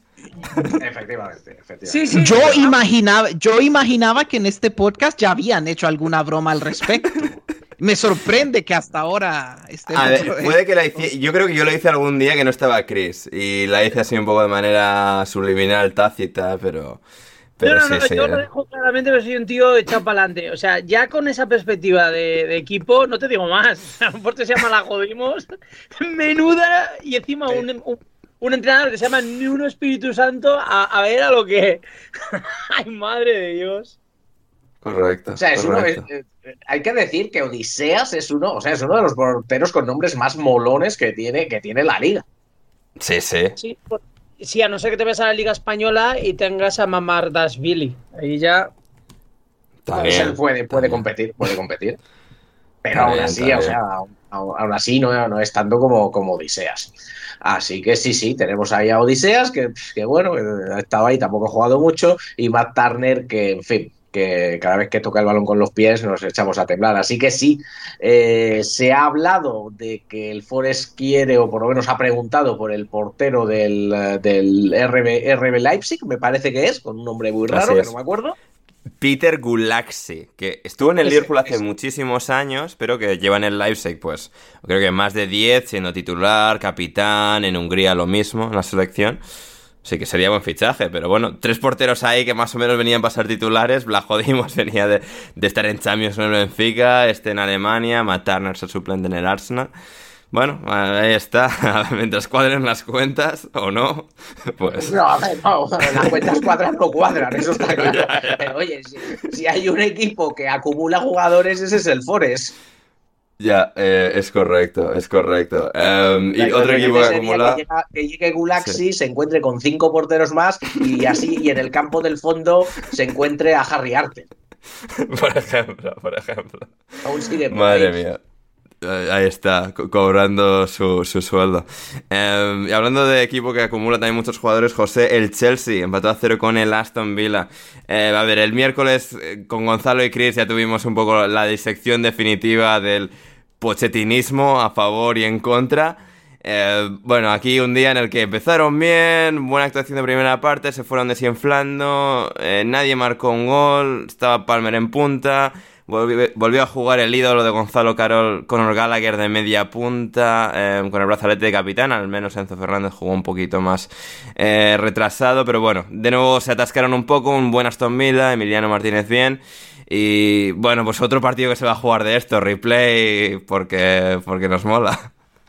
Sí, en general, pues fue, fue, un encuentro bastante balanceado, ambos equipos eh, teniendo sus ocasiones. Eh, siempre mencione, mención especial para Petrovic, que bueno, yo como un aficionado madridista que ha tenido que sufrir a Kepa Rizabalaga. Yeah. Eh, ahora, ahora realmente, porque antes, a ver, antes yo me reía del aficionado del Chelsea y luego sí. el karma ha dicho, pues vas a, pues vas a sufrir muchacho. Y así, me ha, y así me ha tocado estos seis meses de temporada. Me imagino que para el aficionado del Chelsea es bonito tener porteros competentes. O volviendo a, hombres que resuelven, Petrovic es un hombre que, otro hombre que resuelve grandes, para, grandes paradas eh, eh, contra, contra el Aston Villa en, en, lo que fue un encuentro, pues, no súper entretenido, tampoco para hacer un 0 a 0, tampoco lo llamaría eh, aburrido, tampoco lo llamaría aburrido. Eh, el Villa siempre que, con activo, con mucho protagonismo eh, siempre con los laterales que estuvieron generando mucho durante este encuentro. Yo, pues, si, si soy aficionado del Chelsea y pues eh, me siento decepcionado con lo cagón que es, que es Pochettino, como diría, como diría el Gonzalo. Simplemente lo que haría es que me enfoco en Cole Palmer y ya con eso ya me, tranquilé, ya me tranquilizo un poco porque es otro partido donde él siempre está ahí moviéndose, generando de todo. Es un jugador, es un atacante tan completo. De momento, eh, yo cuando veo al Chelsea es el jugador que más estoy disfrutando ver. Hmm. Sí, sí, sí. Yo disfruto de ver a Gonzalo eh, teniendo que ver a cuatro centrales en la línea de cuatro defensas. Así que sí, sí. Y Petrovic a mí me hace gracia hilando con Turner porque Petrovic eh, fue el jugador que sustituyó a Matt Turner en New England Revolution, en el antiguo equipo de, los dos. Y bueno, parece que Petrovic tiene ese pequeño extra, que tampoco es que sea el mejor pasador del mundo, pero de momento convencido un poquito más que, que Turner. Y, veremos qué tal estos dos equipos en su partido de replay. Eh, quien no va al replay, Chris, eh, es el Everton, que se enfrentó al Luton y acabó perdiendo un rival directo por eh, la salvación por evitar el descenso eh, en la Premier League este año. Eh, le, acabó dando la sorpresa con un gol en el último minuto, bueno, ya en el descuento, en el minuto 96. Logró Collie Woodrow, antiguo canterano de, del Fulham, aparecer y marcar el gol clave. De, del partido, darle la victoria al Luton después de gol en propia de Mikolenko, gol de Jack Harrison para, para el Everton, partido muy de, muy de tú a tú, pero que, bueno, eh, le sirve a Luton para avanzar de ronda y darle ese golpecito de atención al Everton para lo que, bueno, va a ser una lucha encarnizada de aquí a final de temporada en la liga. Sí, a ver, el Luton de los, de los tres ascendidos yo creo que es el, el que, en cierta forma, tiene más papeletas entre los tres de que a lo mejor con la cuestión de de la multa hacia el Everton y que le pueda caer a otro al Forest o, veremos a ver si le cae la multa al Forest Eh, no sé si Borja quiere decir algo al respecto, pero da igual. Eh, estamos con el Everton. Eh, pues a lo mejor tiene esa capacidad de, de, de, quedarse en la Premier. O sea que yo por los partidos que he visto de Luton, a mí siempre me ha parecido un equipo que, evidentemente por presupuesto, por plantilla, no es un equipo eh, con la capacidad de mantenerse en Premier, pero saca partidos aguerridos en el que el equipo contrario le cuesta eh, sacarlo hacia el final. Son campo, el campo de Luton es un campo pequeño, aunque en este caso se juega en el Everton, pero quiero decir que el Luton es un equipo que, tiene esa capacidad de, incomodar al rival en algún momento, aunque al final acaba, acaba pinchando y perdiendo los partidos, por eso está donde está. Pero es un equipo que, que en cualquier momento te puede hacer un partido de sorpresa. Ha ganado algún punto que otro en la liga gracias a, a, esa capacidad aguerrida del equipo. Y en este caso, pues bueno, me alegro por el Luton que haya podido eh, pasar de, ronda y al menos utilizar esa victoria como para poder anímicamente eh, hacia el final de, de, de, lo que queda de temporada a ver si tiene esa capacidad de, mantenerse. Vamos a ver. Mm, absolutamente. Eh, el Fulham, por su lado, también perdió por segunda vez esta semana. No, bueno, técnicamente no perdió entre semana, pero fue eliminado de, de, la Copa de la Liga por el Liverpool y aquí eliminado por el Newcastle, José. Eh, bueno, el Newcastle ha tenido este bajón tan brutal, pero en las copas ha podido avanzar, compensando, pues esto ganando al, al Sunderland, al Fulham aquí ahora en esta siguiente fase de, la FA Cup y en Liga pues veremos si consigue, consigue dar ese pequeño repunte, han caído hasta el décimo puesto, pero eh, pues eso, dentro de la tormenta en la que están ahora un poco, dentro de la que están eh, involucrados, pues bueno, eh, un triunfo nunca viene mal y aquí con goles de, gente relativamente secundaria como son Longstaff, Dan Burn debería galvanizar, ¿no? Debería servir de bálsamo a este equipo.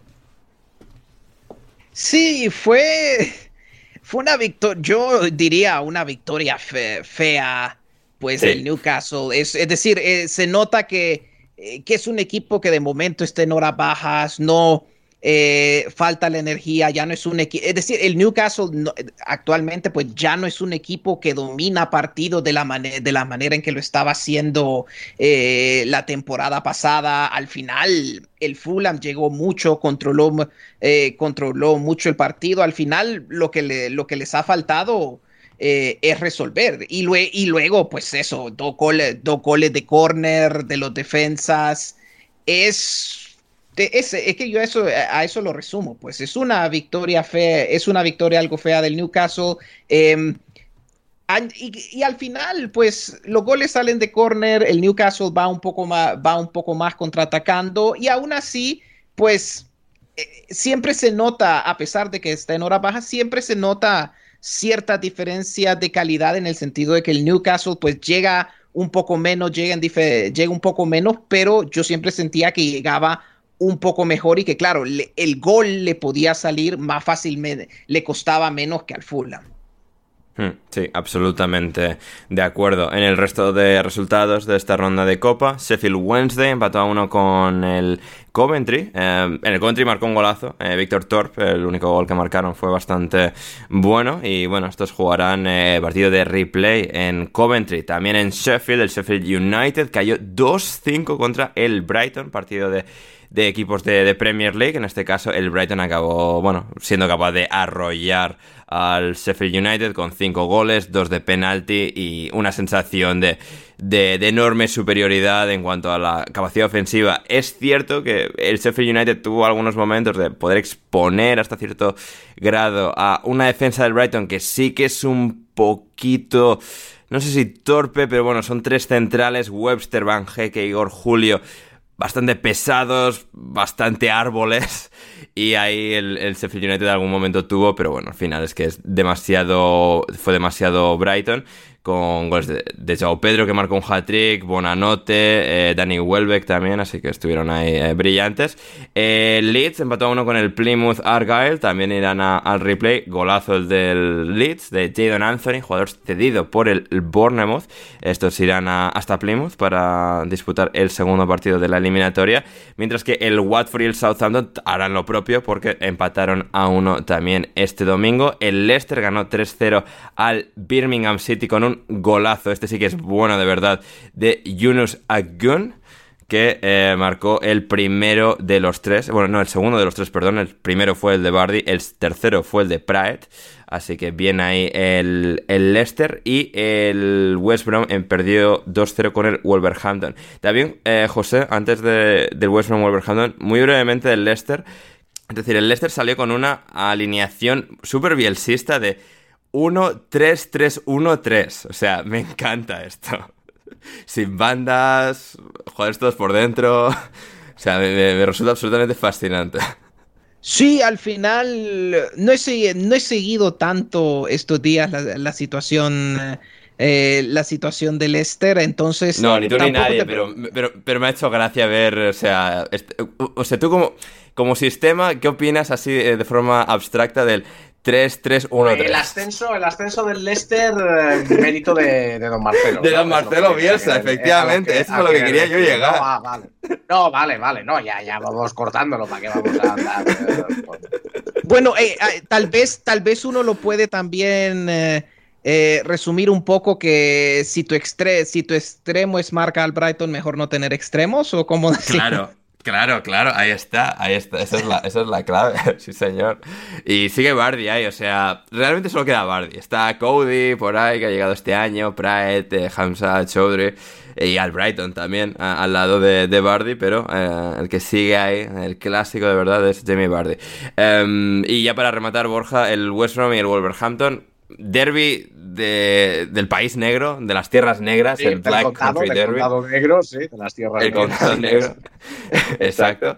Eh, a ver, Wolverhampton, mejor equipo. Eh, le ganaron al discípulo de Bielsa, mal ahí, pero eh, bueno, Mateus Cuña, Pedro Neto, goles del Wolverhampton. Y un partido que se suspendió durante 15-20 minutos. se fueron los equipos a los vestuarios. Por casi 40 minutos, ¿eh? 40, 40 que había sido 20. No, no, 40 Sí, sí, un rato largo porque ah, saltaron los aficionados del West Brom al campo a, tratar de atacar a los del Wolverhampton. Un derby muy caliente, ¿no? Que es uno de estos derbis que nadie le presta atención nunca. Pero de repente se cruzan aquí en Copa, el Wolverhampton mete el segundo gol en la, recta final y, se va todo de madre. Tienen que entrar los antidisturbios al campo. Fue, fueron escenas un tanto preocupantes.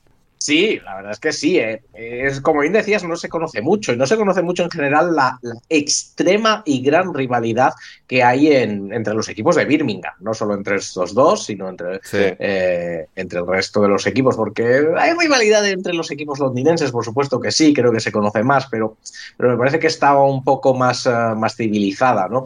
Hasta cierto punto, salvo que empecemos a meter al Millwall por ahí, claro. Eh, pero mm. en Birmingham hay muchas, muchas grandes rivalidades eh, entre Aston Villa y el Birmingham, por ejemplo, es una, es una de ellas, el West, el West Brom y el Birmingham, y esta, que es efectivamente el West Brom, que es un histórico, que es un histórico del, fútbol inglés, como, por lo, como lo es también, por supuesto, el Wolverhampton Wanderers, Wolverhampton, que es, esta es una ciudad al norte, y esto es la parte norte de Birmingham, la parte, mm, la parte más, eh, pues más de blue collar, de, la ciudad, de, una ciudad que ya de por sí es blue collar, ¿no? Esa recordemos, esta es la zona posindustrial donde antes estaban las minas, la, la, industria, la industria acerera y demás. Es decir, es una, es una zona de, clase de trabajadores, una zona de, de, bastante conflictividad social, sobre todo en el pasado. Y bueno, no quiero, no hay que decir que esto haya causado estos problemas, pero bueno, que es una, pero que son zonas así, ¿no? Y efectivamente, eh, se vieron eh, problemas de, de, juliganismo con aficionados que yo creo que hacía mucho tiempo que no se veían en, el fútbol inglés. Eh, por lo que estoy leyendo, por lo que he leído, eh, ya durante todo el partido hubo, hubo problemas, cantándose unos a otros, tirando algo, tirando botellas de agua y al final todo, todo llegó, todo llegó al, a su culmen, vamos a decir así, cuando efectivamente eh, marcó el, segundo gol el Wolverhampton Wanderers. Entonces eh, ya sí que hubo invasión de campo, eh, hubo más lanzamiento de objetos, hubo algunas peleas, tuvo efectivamente que intervenir la policía, que normalmente no suele intervenir dentro de los estadios, esa es una de las cosas en el Reino Unido, la policía no suele intervenir, en este caso tuvo que intervenir y bueno, pues sí, efectivamente estuvieron prácticamente 40 minutos hasta que la cosa se, se calmó. ¿eh? Entonces, eh, lo bueno es que se pudo calmar, lo bueno es que se pudo acabar el partido. Eh, no, no he leído, supongo que sí que habrá habido alguna detención y que habrá, y que habrá sanciones y demás. La verdad es que no, lo, no he leído tantos detalles, pero lo que sí que es cierto es que hacía tiempo que no se veía este tipo de escenas en el fútbol inglés. Mm, absolutamente. Pues con esto vamos a ir ahora a una pequeña pausa y volvemos con mucho más aquí en Alineación Indebida.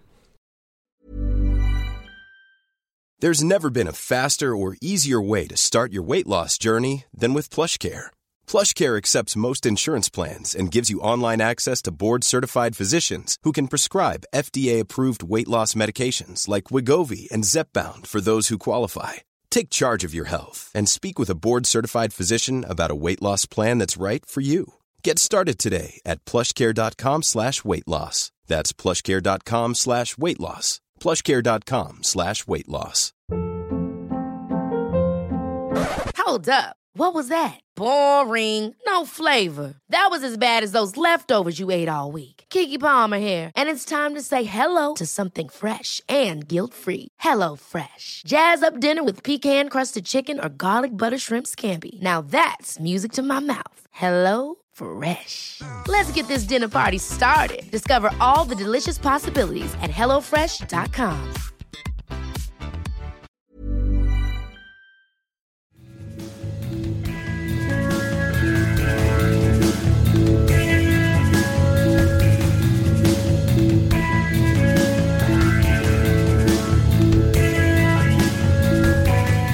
Estamos de vuelta en Alineación Indebida con Chris Lence, con José Pérez, con Borja García y conmigo Ander Iturralde para llegar a muchos temas más que tenemos hoy todavía por delante, empezando por No, la tengo- Superliga. Ander, Ander, Dígame, tengo, dígame. ahora que lo has dicho, te- tengo, tengo una pregunta. Ahora que lo has pronunciado, eh, eh, ¿el apellido de Chris es Lence o es Lens? ¿O cómo, No, cómo no, se pronuncia? No, es que yo, yo, yo cometí este mismo error cuando a mí me presentaron a, a este señor por WhatsApp, le vi la cara, no se me especificó que era español, ponía Chris, tenía cara de inglés, le escribí en inglés, pero no, resulta que es Chris Moreno Lence, valenciano con origen en Andalucía y Galicia. Ahí Ah, o sea que, ah, o sea que será Lense. Lense, ¿no? Por No, no, no. anda. Lence, Lence, pero evidentemente el origen del apellido pues acaba perdiéndose por lo que mis familiares eh, empezaron un poco a investigar por Francia, pero no tengo ningún familiar eh, que le pongamos que le podamos poner cara y, eh, y nombre y nada más que, que sea francés, con lo cual eh, totalmente español y se pronuncia Lence. Lo que pasa es que aquí en Inglaterra me llaman Chris Lenz y yo no les discuto por no complicarme la vida. No, si no, es- es- se, se arma una de Dios para que digan Lence, eh, les da un patatús. Lence. Correcto. Sí, pero Así luego que ahí está. Yo me acuerdo cuando decía Cristian, me decían, ¿cómo? Cristian, ¿cómo? Y había que decir Christian. Ah, ok. Digo, Chris, ya toma por saco, no me molesten. Es. Christian, Christian, Christian, Christian Lens. Christian Eh, Lance. efectivamente. Lo que pasa es que, Sí. bueno, los ingleses son muy, son muy graciosos y piensan que, que si eres Chris tienes que ser Christopher, porque parece ser que el 80% de los Chris son Christopher. Pero no, soy Christian. Ahí lo dejo. Ah, Así es, así es, así que ahí está, esa, esa duda resuelta que tenía Borja. Eh, Bien, venga, pero eso. gracias. Eh, pero sí, sí, ahí, ahí está el bueno de, de- de Chris Lence, que ya dentro de un año, eh, dentro de un año, dentro de poco va a cumplir un año eh, en el podcast, uno de los grandes descubrimientos recientes, al igual que, que José Pérez. Eh, sí, sí. Eh, sí, que José creo que hace poco cumplió un Con año. Pérez, con eh, sin embargo, no hay dudas de cómo se pronuncia, ¿ves? No, no, no, no, no. O sea, Ah, no, preguntó eh, si, le dices, día. si le dices a los holandeses, no, nunca saben cómo pronunciar el nombre. Y ya Bueno, ni te digo, sí. ya si le agregamos José Pérez Romero, eh, el holandés o el, o, el, eh, o- o el angloparlante, si le pone dos apellidos, se muere. Es verdad. No te Es dicen, cierto y, eso. no te- y cuando vas a Inglaterra no te dicen Jose. ¿No está la expresión esa no way Jose? Bueno, eh, esa me lo dice mi esa me lo dice mi novia, así como tal, eh, podemos hacer tal cosa. No way, José. Claro, claro. Sí, sí, yo solo utilizo en la, ca- en la cantera del Arsenal con los chavales, cuando dice algo, le- les digo eso, digo, no way, Jose. Se quedan ahí los padres. A mí todo mundo, a, mí aquí todo mundo me, en Holanda me básicamente me dice José, entonces I am José Mourinho. claro, y tú, le, dices, y tú le contestas a los José Mourinho, ¿no? Injusticia, ¿no? Le dices tú, justicia. Exacto, exacto. Esa es mi primera respuesta, entonces siempre hago la broma de I, I am José Mourinho, aparentemente. Sí, efectivamente, no, fantástico, fantástico. Y, y nada, pues eso, eh, vamos con, más cosas, más temitas, la Superliga Femenina, nueva jornada que se ha disputado em, con espectaculares eh, resultados, sin ir más lejos, el Chelsea, que bueno, tampoco podría haber sido más, pero ganó 0-3 al Brighton este pasado sábado para reafirmarse como líder de la competición tres puntos de ventaja sobre Manchester City y Arsenal. El Manchester City por su lado ganó 0-2 al Tottenham, mientras que el Arsenal logró ganar 0-2 al Liverpool. Un Arsenal que además eh, ganó con dos goles, uno de ellos espectacular, si podéis buscarlo, de Vivian Miedema. Eh, nuestra querida audiencia, que lo busque si quiere, porque es realmente un golazo absolutamente fantástico. Y sí, sí, con el que el Arsenal pues, bueno, consiguió ganar al al Liverpool para mantener la, la, comba con el Chelsea, el Manchester City, tres puntos por detrás City y Arsenal de las líderes, las Blues, que como comentamos la semana pasada, están en su último año con Emma Hayes al frente del equipo, que va a ir a entrenar a la selección femenina estadounidense a partir de la finalización de esta presente temporada. El United, por su parte, también le, le ganó con bastantes apuros y bastante apretado al Aston Villa 2-1, que es cuarto. El United con 21 puntos ya muy descolgado, 7 puntos por detrás de City y Arsenal.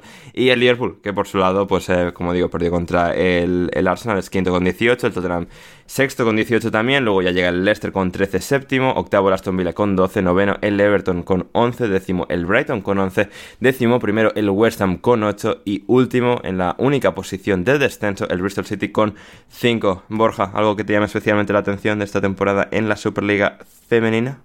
Bueno, eh, más que de los resultados, te, quería comentar, ha habido una noticia esta, esta semana, finales de la semana pasada, que yo creo que va a ser muy interesante para el desarrollo de la liga, de la liga en sí. Aparte, bueno, ha sido también el, el Chelsea ha hecho un fichaje, uno de los fichajes más caros, ¿no? El de la jugadora en colombiana, venezolana, creo recordar, del, del precedente de la liga española. Pero aparte de eso, eh, que es cuando pasan estas cosas, cuando uno se da cuenta de las diferencias que hay con otros países, como por ejemplo España.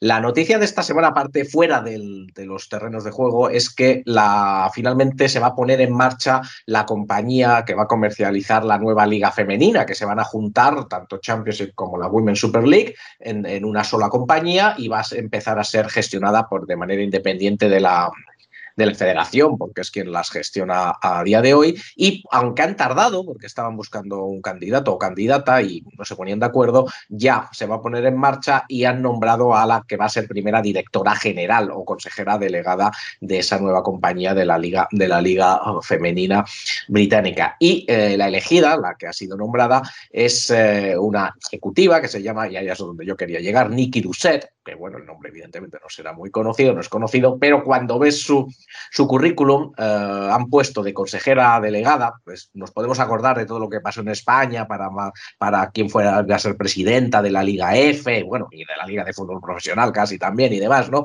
Pues eh, Nikki Doucet tiene 20, eh, 22 años de experiencia en el sector financiero, es una ejecutiva reconocida de mucho tiempo, ha trabajado en puestos de gestión deportiva, también de gestión comercial, de gestión de, de producción y de marketing para compañías como Nike, por ejemplo, o eh, también de, manera global como Citigroup Global Markets. Entonces, claro, miras el currículum que tiene Nikki Doucet, la nueva consejera delegada de la Liga Femenina Inglesa, y el que tiene cualquiera de los directivos del fútbol español, y también de la Liga F o de la Liga de Fútbol Profesional, y dices, pues claro, pues claro, pues, pues, pues pasa lo que tiene que pasar.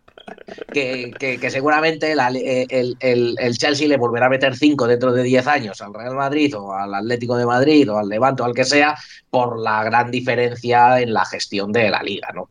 Y bueno, pues. Eh, pero, eso es eh, porque, pues, porque se ha querido cargar a Ruby Borja, o sea. Claro, claro, claro, claro.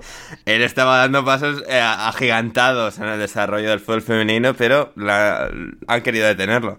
Sí, sí, sí, sí, sí lo, han, detenido, un, tipo, un tipo formado en grandes multinacionales como, como Rubik, y bueno, pues lo comparas con, con una ejecutiva de, Nike de Citigroup y de otras empresas de, de, de, mercados globales, y claro, pues yo creo que este es un paso importante para el desarrollo de la liga femenina, vamos a ver cómo se da, cómo, qué es lo que hace, porque bueno, también puede hacerlo mal, evidentemente, pero por lo menos el currículum es, uh, es muy interesante y yo creo que esto va a permitir desarrollarse aún más.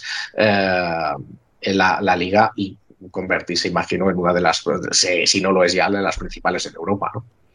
Sí, va a tener recursos y una gestión más focalizada ¿no? en, en la liga que ahora mismo sí. pues, existe dentro de, del entramado general de la federación, pero que ahora pues debería tener un poco ese, ese plus de tener ese organigrama detrás de gente dedicada completamente al, al desarrollo de, de, la liga. Y sí, del Chelsea, eh, la, la jugadora que mencionabas, eh, Mayra Ramírez, que llega por un, eh, una cantidad récord de 384.000 libras, que es récord en, en Inglaterra, eh, colombiana Mayra. Así que sí, sí que viene del Levante, habiendo marcado 32 goles en 95 partidos en la máxima división del fútbol, eh, del fútbol español. Así que ahí está, ahí está el Chelsea femenino. Y será interesante ver, como decía Borja, el desarrollo de la liga eh, de Championship brevemente, que se han jugado tres partidos ahí sueltos de, de, liga. El Queens Rangers en un six-pointer, entre comillas, era el primer clasificado dentro del descenso contra el último clasificado fuera del descenso, que es el Huddersfield, el QPR en descenso, empate a, a, uno entre estos dos. Y bueno, pues con esto se mantiene la diferencia con la que entraron al partido de tres puntos. El Huddersfield tiene 28, mientras que el QPR tiene 25. Eh, y también este fin de semana el Millwall y el Preston empataron a uno. O sea, partidos de arte y ensayo, Borja, la cumbre del fútbol, QPR, Huddersfield, Millwall, Preston, empatando a uno los cuatro. y... Por supuesto, fútbol de Championship, ese fútbol que echamos de menos, y eso es sincero también, ¿eh? O sea, esto de la Premier claro. League y el Forest, pues ya hasta casi me sí. está aburriendo, ¿eh? Ya, ya, ya, es lo que tiene, es lo que tiene. Y el Sunderland, por su parte, que ahí no se aburren nunca, porque, bueno, el otro día sacaron un comunicado de que Alex Pritchard, que no va a volver, creo que no va a volver a jugar este año, eh, con el equipo porque creo que ha tenido algún tipo de, roce con el nuevo entrenador Michael Bill, ex entrenador del QPR precisamente, que este fin de semana pues lograron ganar 3-1 al Stoke City. Así que a ver, a ver qué tal avanza el Sunderland y bueno, el Stoke un poco en, eh, en su limbo eterno en, en, Championship porque no, no se están acercando realmente a, al ascenso. Así que muy bien, ahí están un poco los, eso, los, resultados en de Liga Femenina y de Championship, todo lo, más destacado. Y ahora sí que sí nos vamos con las preguntas de nuestra querida audiencia, empezando en este caso por las preguntas de nuestro amigo Héctor, eh, compañero de, este, de, este, programa, que pregunta para eh, José Pérez, ¿has sobrevivido, sobrevivido bien a las heladas en Nederlandia? ¿Has ido a patinar a algún lago? Pues yo para patinar, para patinar en hielo, bueno, para patinar en general soy cero patatero, entonces yeah. realmente yo, bueno, recuerdo cuando era, yo creo que ha sido porque una vez fui a patinar, pero así, pero en ruedas cuando era niño y me, de, y me he dado, eh, y me he dado uno que me terminó eh, me di en el coxis que me, ha, que me ha dolido como por una semana y yo creo que luego de eso nunca, ya, uh. ya he estado maldito desde ese entonces y no lo he hecho. Patinar sobre hielo, ya ni te digo, es, es aún peor, así que no lo hago. Es bonito, eso sí, que digamos que en Holanda siempre te dice ya la gente un poco más vieja, ah, la, la última vez que se habían congelado de verdad los canales era, era hace décadas y ahora sí ya habían situaciones donde se podía ca caminar un poco sobre los, cana sobre los canales. Entonces, eh, así a mí me ha parecido bonito, sobre todo porque yo prefiero que, digamos, la temperatura esté a menos, a menos tanto grados, pero que no llueva miserablemente como llueve en ese sí. país, a sí, que esté, sí. digamos, 5 grados con lluvia fría. Ahí estamos, sí señor. ¿Cómo? O sea, a ver, Rochester en Nueva York imagino que no, ser, no, sería climatológicamente tan diferente a Chicago. O sea, mi misma opinión, o sea, mi hermano José Pérez, sí señor, sí señor. Esto sí es como hay que opinar sobre la vida, gente, apunten. Eh, pero sí, sí, no, interesante. Y para eh, Borja pregunta, Héctor, análisis de la situación en el Mar Rojo y su impacto en la geopolítica mundial.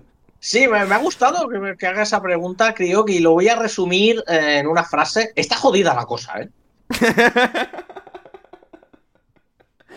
Está jodida, está jodida porque hay bastante lío por ahí. eh, luego parece ser que va a llegar ahí los, los, eh, los eh, portaaviones de Estados Unidos y claro, y, y los yemeníes entre lo que les están, lo que les están bombardeando por un lado los saudíes y demás internacional, pues dicen, pues ahora os vais a enterar y y está, está la cosa, está la cosa jodida que vamos a ver si, si no tenemos, si no volvemos a aquello, ¿recuerdas, no? Aquello durante la pandemia que, que se, que no se sabía dónde estaban los contenedores, todo, ¿no? Todo el, el tráfico Sí. mundial está, está eh, eh, de cargo, estaba patas arriba, pues. eh, El Evergreen que se caló, Yo, lo sea, siento, en el yo lo siento por o el. sea.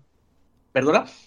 No, el Evergreen, el, el barco este que se caló Sí, en el estrecho. O sea, sí, sí. En el, en el canal Sí, de. Suez, sí, sí, sí, con, con un meme buenísimo de Mariano Rajoy ahí saludando y el Evergreen de fondo, que también, que también está muy bien. Y bueno, yo, yo lo siento por, por Héctor, porque creo que esto le puede crear problemas en su, en su logística, ¿eh? El que tiene que Correcto. resolver estas cosas, a ver, ¿dónde está este contenedor? ¿Dónde anda? Tal igual. Esto lo mismo, lo mismo tiene problemas. O tal Sí, vez le sí, llegan sí. menos barcos y, y tiene menos trabajo. ¿eh? También Bueno, podría también. ser. Eso También podría ser. también.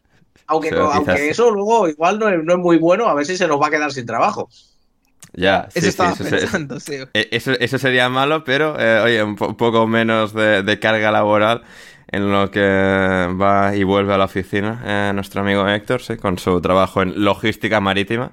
Así que sí, sí, pero es que claro, es que en el Mar Rojo, claro, no solo está Arabia Saudí, está Yemen, es que está Djibouti, está Eritrea, está Sudán, o sea, está Somalia.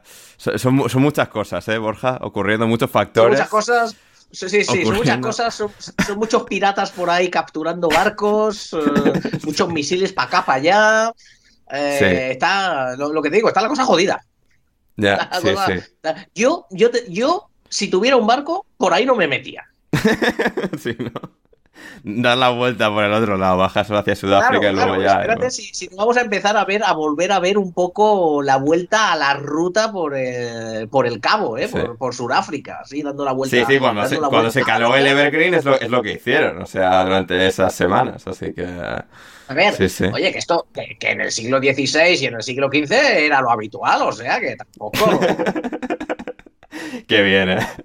Sí, sí, eh, que- que, oye, volver a que eso. Tu coche, que tu coche Kia, que viene de, que viene en un contenedor desde, desde Suwon o desde Seúl o desde Incheon, vaya a tardar tres meses más porque tiene que dar la vuelta a África, pues oye, Ya. Lo que tiene, es lo que tiene. Eh, para Chris, teníamos a Lobato que nos decía opiniones del rey de España, que es como un padre más por no saber tomar fotos en el celular. Ah, opinión, soy monárquico. O sea, que aquí probablemente seré de los pocos en este mundo en el que, en el que cree en cierta forma la monarquía y el uso que tiene. Está- yo creo en los Reyes Magos, yo creo en los Reyes Magos. Sí, pero los Reyes Magos no tienen tanto dinero, porque esos son los padres. Y ah, con los impuestos pues, el rey tiene más. Eh, sí, no, eh, ¿qué, Sobre qué todo en? Suiza, sobre todo en Suiza también. Claro, la manera, la manera de resumir lo del tema de- del rey, eh, soy monárquico y la razón eh, es porque como no creo en la política, al menos una, una figura que supuestamente alternativa eh, mira por los intereses de España en cuanto a negocios y política, me parece bien. Esa es mi opinión. Fantástico. Imbatible. Eh, para, para mi pregunta, Héctor Ander, ahora que la magia de la FA ha vuelto, ¿puedes rectificar y dejar de querer matar el fútbol? Eh, bueno, sí, hasta, hasta que toque el Bristol City y Nottingham Forest un miércoles que ni siquiera se televise, no se puedan ver ni qué están haciendo. Eh, perdón, a tope con la, con la Cup, la magia, el Maidstone, o sea, la belleza del deporte, lo mejor del deporte y del Pero, tío, o fútbol sea, y ¿a de la Copa en qué te Inglesa. concierne, a ti, Ander, en qué te concierne que los partidos se, se vean por la tele o no? O sea, es que no sé, no entiendo por qué te preocupa tanto que los partidos se den por la tele. Ya, a Porque ver, lo tendrá es como- pirata, no pagará, no pagará, lo tendrá pirata y si está en la tele, pues ahí anda. No, a ver, pues luego hay que decir algo de ellos, pues yo qué sé, si será televisado, pues al menos hay un resumen que poder ver, pero esto, eh, luego, o sea, no salen hasta el día siguiente, tal, no hay, no están los goles en Twitter, Borja, y es, hay que analizar dando palos de ciego. Y eso pues, es que no mola. O sea. Pero bueno, oye. eh, tampoco está complicado, Ander. Ya, ya, bueno, sí, sí, eh, lo, lo, hemos hecho más de una vez en este podcast, es cierto, pero bueno, no sé, es como una de esas cosas que, sobre todo cuando se enfrentan equipos que, entre comillas, no, no necesitan la carga de partidos, o sea, es decir, partid dos equipos de Premier que se están quejando por la carga de partidos jugando entre ellos un partido que no se televisa y que realmente no les va a dar dinero sustancial, es como una de estas absurdidades del fútbol que realmente yo tendría que apoyar, porque cuantas más absurdidades en, en la vida en general y sobre todo en el deporte, pues bueno, siempre nos podemos reír de ellas, pero... Pero sí, sí, no, eh, a tope, a tope con la magia de, de la FA Cup. Eh, para para, para eh, José Pérez también, eh, ¿qué tal la vida en Nederlandia? Y si concuerdas, con, si concuerdas con Ander en su opinión de los replays, de que, o sea, deberían ser erradicados. Buen, es, buen timing que ya ibas hablando de eso y luego viene la, sí, que exacto, luego viene, viene la pregunta. En, en, fin, pues eh, uno vive en Nederlandia, pues lo de siempre, frío, lluvia, lo demás, pero hay trabajo, así que eh, con eso, con, eh, con, eso con eso estamos contentos. De momento, eh, Gerd Wilders todavía no ha creado un nuevo gobierno, así que por mientras le sigo sacando la lengua porque no me puede echar del país todavía.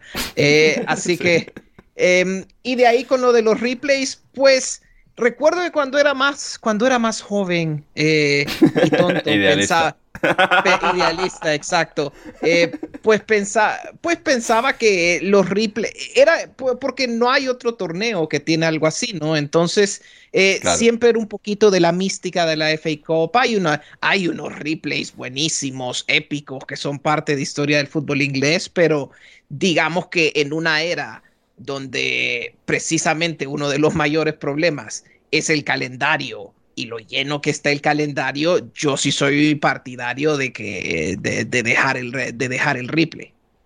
Sí, no, señor, pero ¿por qué sí, se llena el calendario? O sea, ¿por qué, ¿por qué, se llena el calendario? Porque el calendario no se llena porque, la, porque se jueguen replays, ¿eh? También es cierto, también es cierto que si hay que escoger eh, qué sacar del calendario, eh, la League Cup tendría que irse primero, a, ten, tendría que irse antes que, lo, que los replays. Eso sí. Hmm. Sí, sí, seguramente. A ver, sí, lo, el tema del calendario también, bueno, lo hemos tocado alguna vez.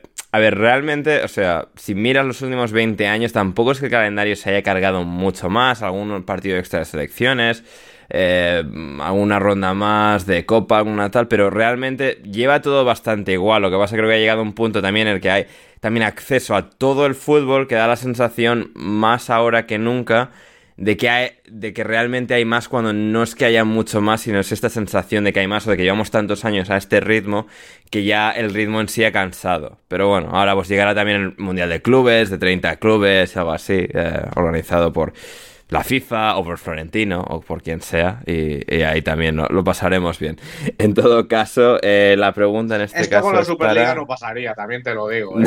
Correcto, no, no, con la Superliga se acabarían la, las copas, las ligas que no le interesan a nadie eh, y se lo jugarían... Bien, Chris, gracias, gracias por la aportación. Um, y bueno, solo jugarían los grandes entre sí. ¿Que no, ¿Que no habría nada en juego? No, pero a ver, la gente quiere ver a los grandes entre sí, no que haya algo en juego. Esto nos lo han ya aclarado muchas veces. Mentira, mentira. Ay, eh, a ver, ¿qué más tenemos por aquí? Para Borja, excursión más exótica que hayas hecho en algún viaje, la más rara, ¿quieres saber, Esteban? Sí, he visto la pregunta y lo he estado pensando así, porque así no sé qué de, querrá decir de rara o de, o de exótica. No sé, en Botswana entonces, o en Nueva Zelanda o yo qué sé, estos sitios son los Sí, que entonces eh, me he quedado con uh, me he quedado con, con, dos, sobre todo quizás con tres, pero con dos. Una, uh, una en Nueva Zelanda, en abajo en Dunedin, en la península de, de Otago, donde, donde fuimos a ver pingüinos. Que me hizo mucha gracia porque yo pensaba que los pingüinos se comportaban de otra manera, como en los documentales, pero no, ahí estaban subiendo y bajando, poniendo sus huevos, volviendo, ¿sabes? Ahí estaban, una, estaban muy graciosos ellos, eh, subiendo y bajando de, de la playa. Eh, sí. Entonces esa, esa me hizo, esa estuvo, estuvo bien, estuvo, estuvo muy, gra, muy graciosa ver ahí a los, a los pingüinos ir, ir de arriba para abajo, uh, al de la playa al monte, del monte a la playa. Eh, eso, eso estuvo bastante bien. Y sí. luego la otra es eh, la que eh, una, una, excursión que hicimos en, uh, en Vietnam a los, uh, a los muros de ah, los muros los túneles de la guerra los túneles que excavó el Vietcong para, para mientras, contra, eh, durante su guerrilla contra la ocupación imperialista yanqui Ojo, eh. Ojo, eh. no sé de qué me hablas. No sé, no sé de qué me hablas.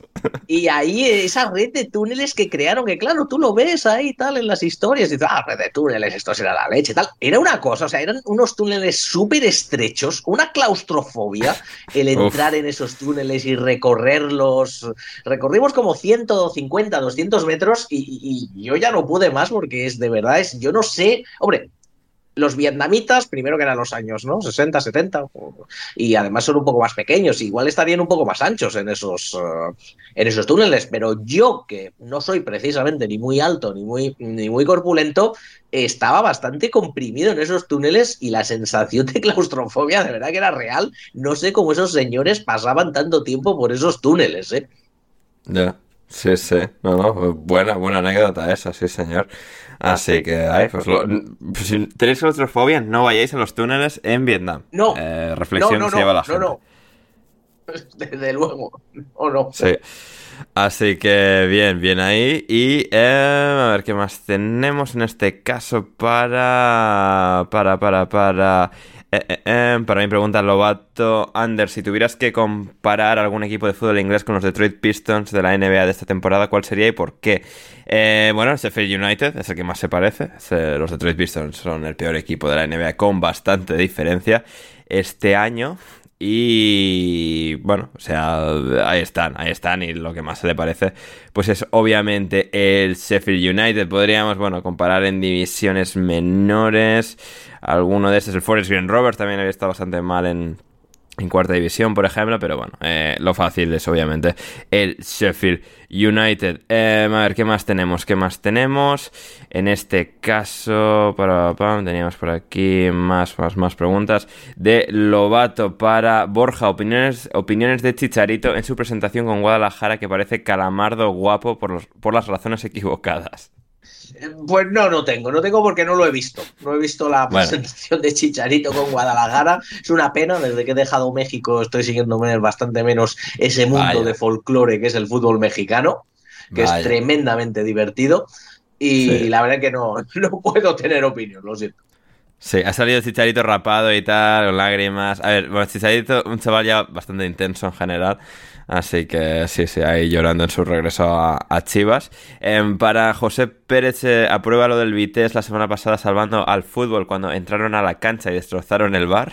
Pues a estas alturas casi que lo apruebo, que a todo esto ya no recuerdo cuál era el club en Bélgica que eh, ha pasado como una decisión bastante interesante que eh, han decidido que se va a volver a jugar un juego en Bélgica por una decisión incorrecta de VAR, lo cual para mí sienta un precedente bastante complicado, porque mi opinión con lo del VAR es que eh, yo era de las personas que tal vez era demasiado, de nuevo, era joven, tonto, idealista, y pensaba que el VAR, que el VAR podía mejorar algunas cosas, pero ya ahora viéndolo con perspectiva, el mensaje que había que darle al aficionado era realmente aceptar el error arbitral como parte del juego.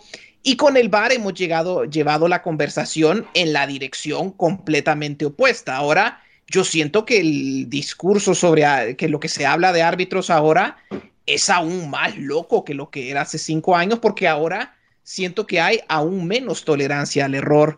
Eh, eh, los árbitros no están más protegidos que antes. Siempre, eh, los, es más, yo veo a los árbitros más indecisos eh, que antes, entonces no se ha resuelto nada realmente. Hay cosas, hay ciertas áreas como los fuera de juego, lo, eh, lo de la goal line technology, ese tipo de cosas donde pues literalmente se tiene que decir el jugador o un balón ha pasado por, esta ha pasado esta línea sí o no.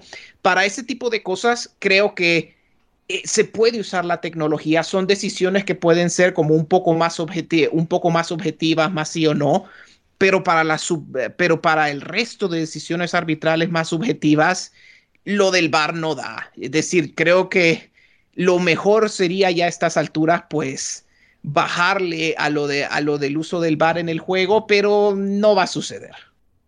No, no, no. Eh, eh, sí, sí, sí. No, sí que yo estoy de acuerdo en que sí que se ha hiperfocalizado todavía más un poco el, al concepto del árbitro y estar como todavía más pendientes, todavía hacer zoom más pronunciado, eh, analizarlo de manera granular hasta un extremo que ya, pues sí, empieza a, resultar contraproducente, pero, pero sí, sí, es lo que la gente quiere, pues para adelante.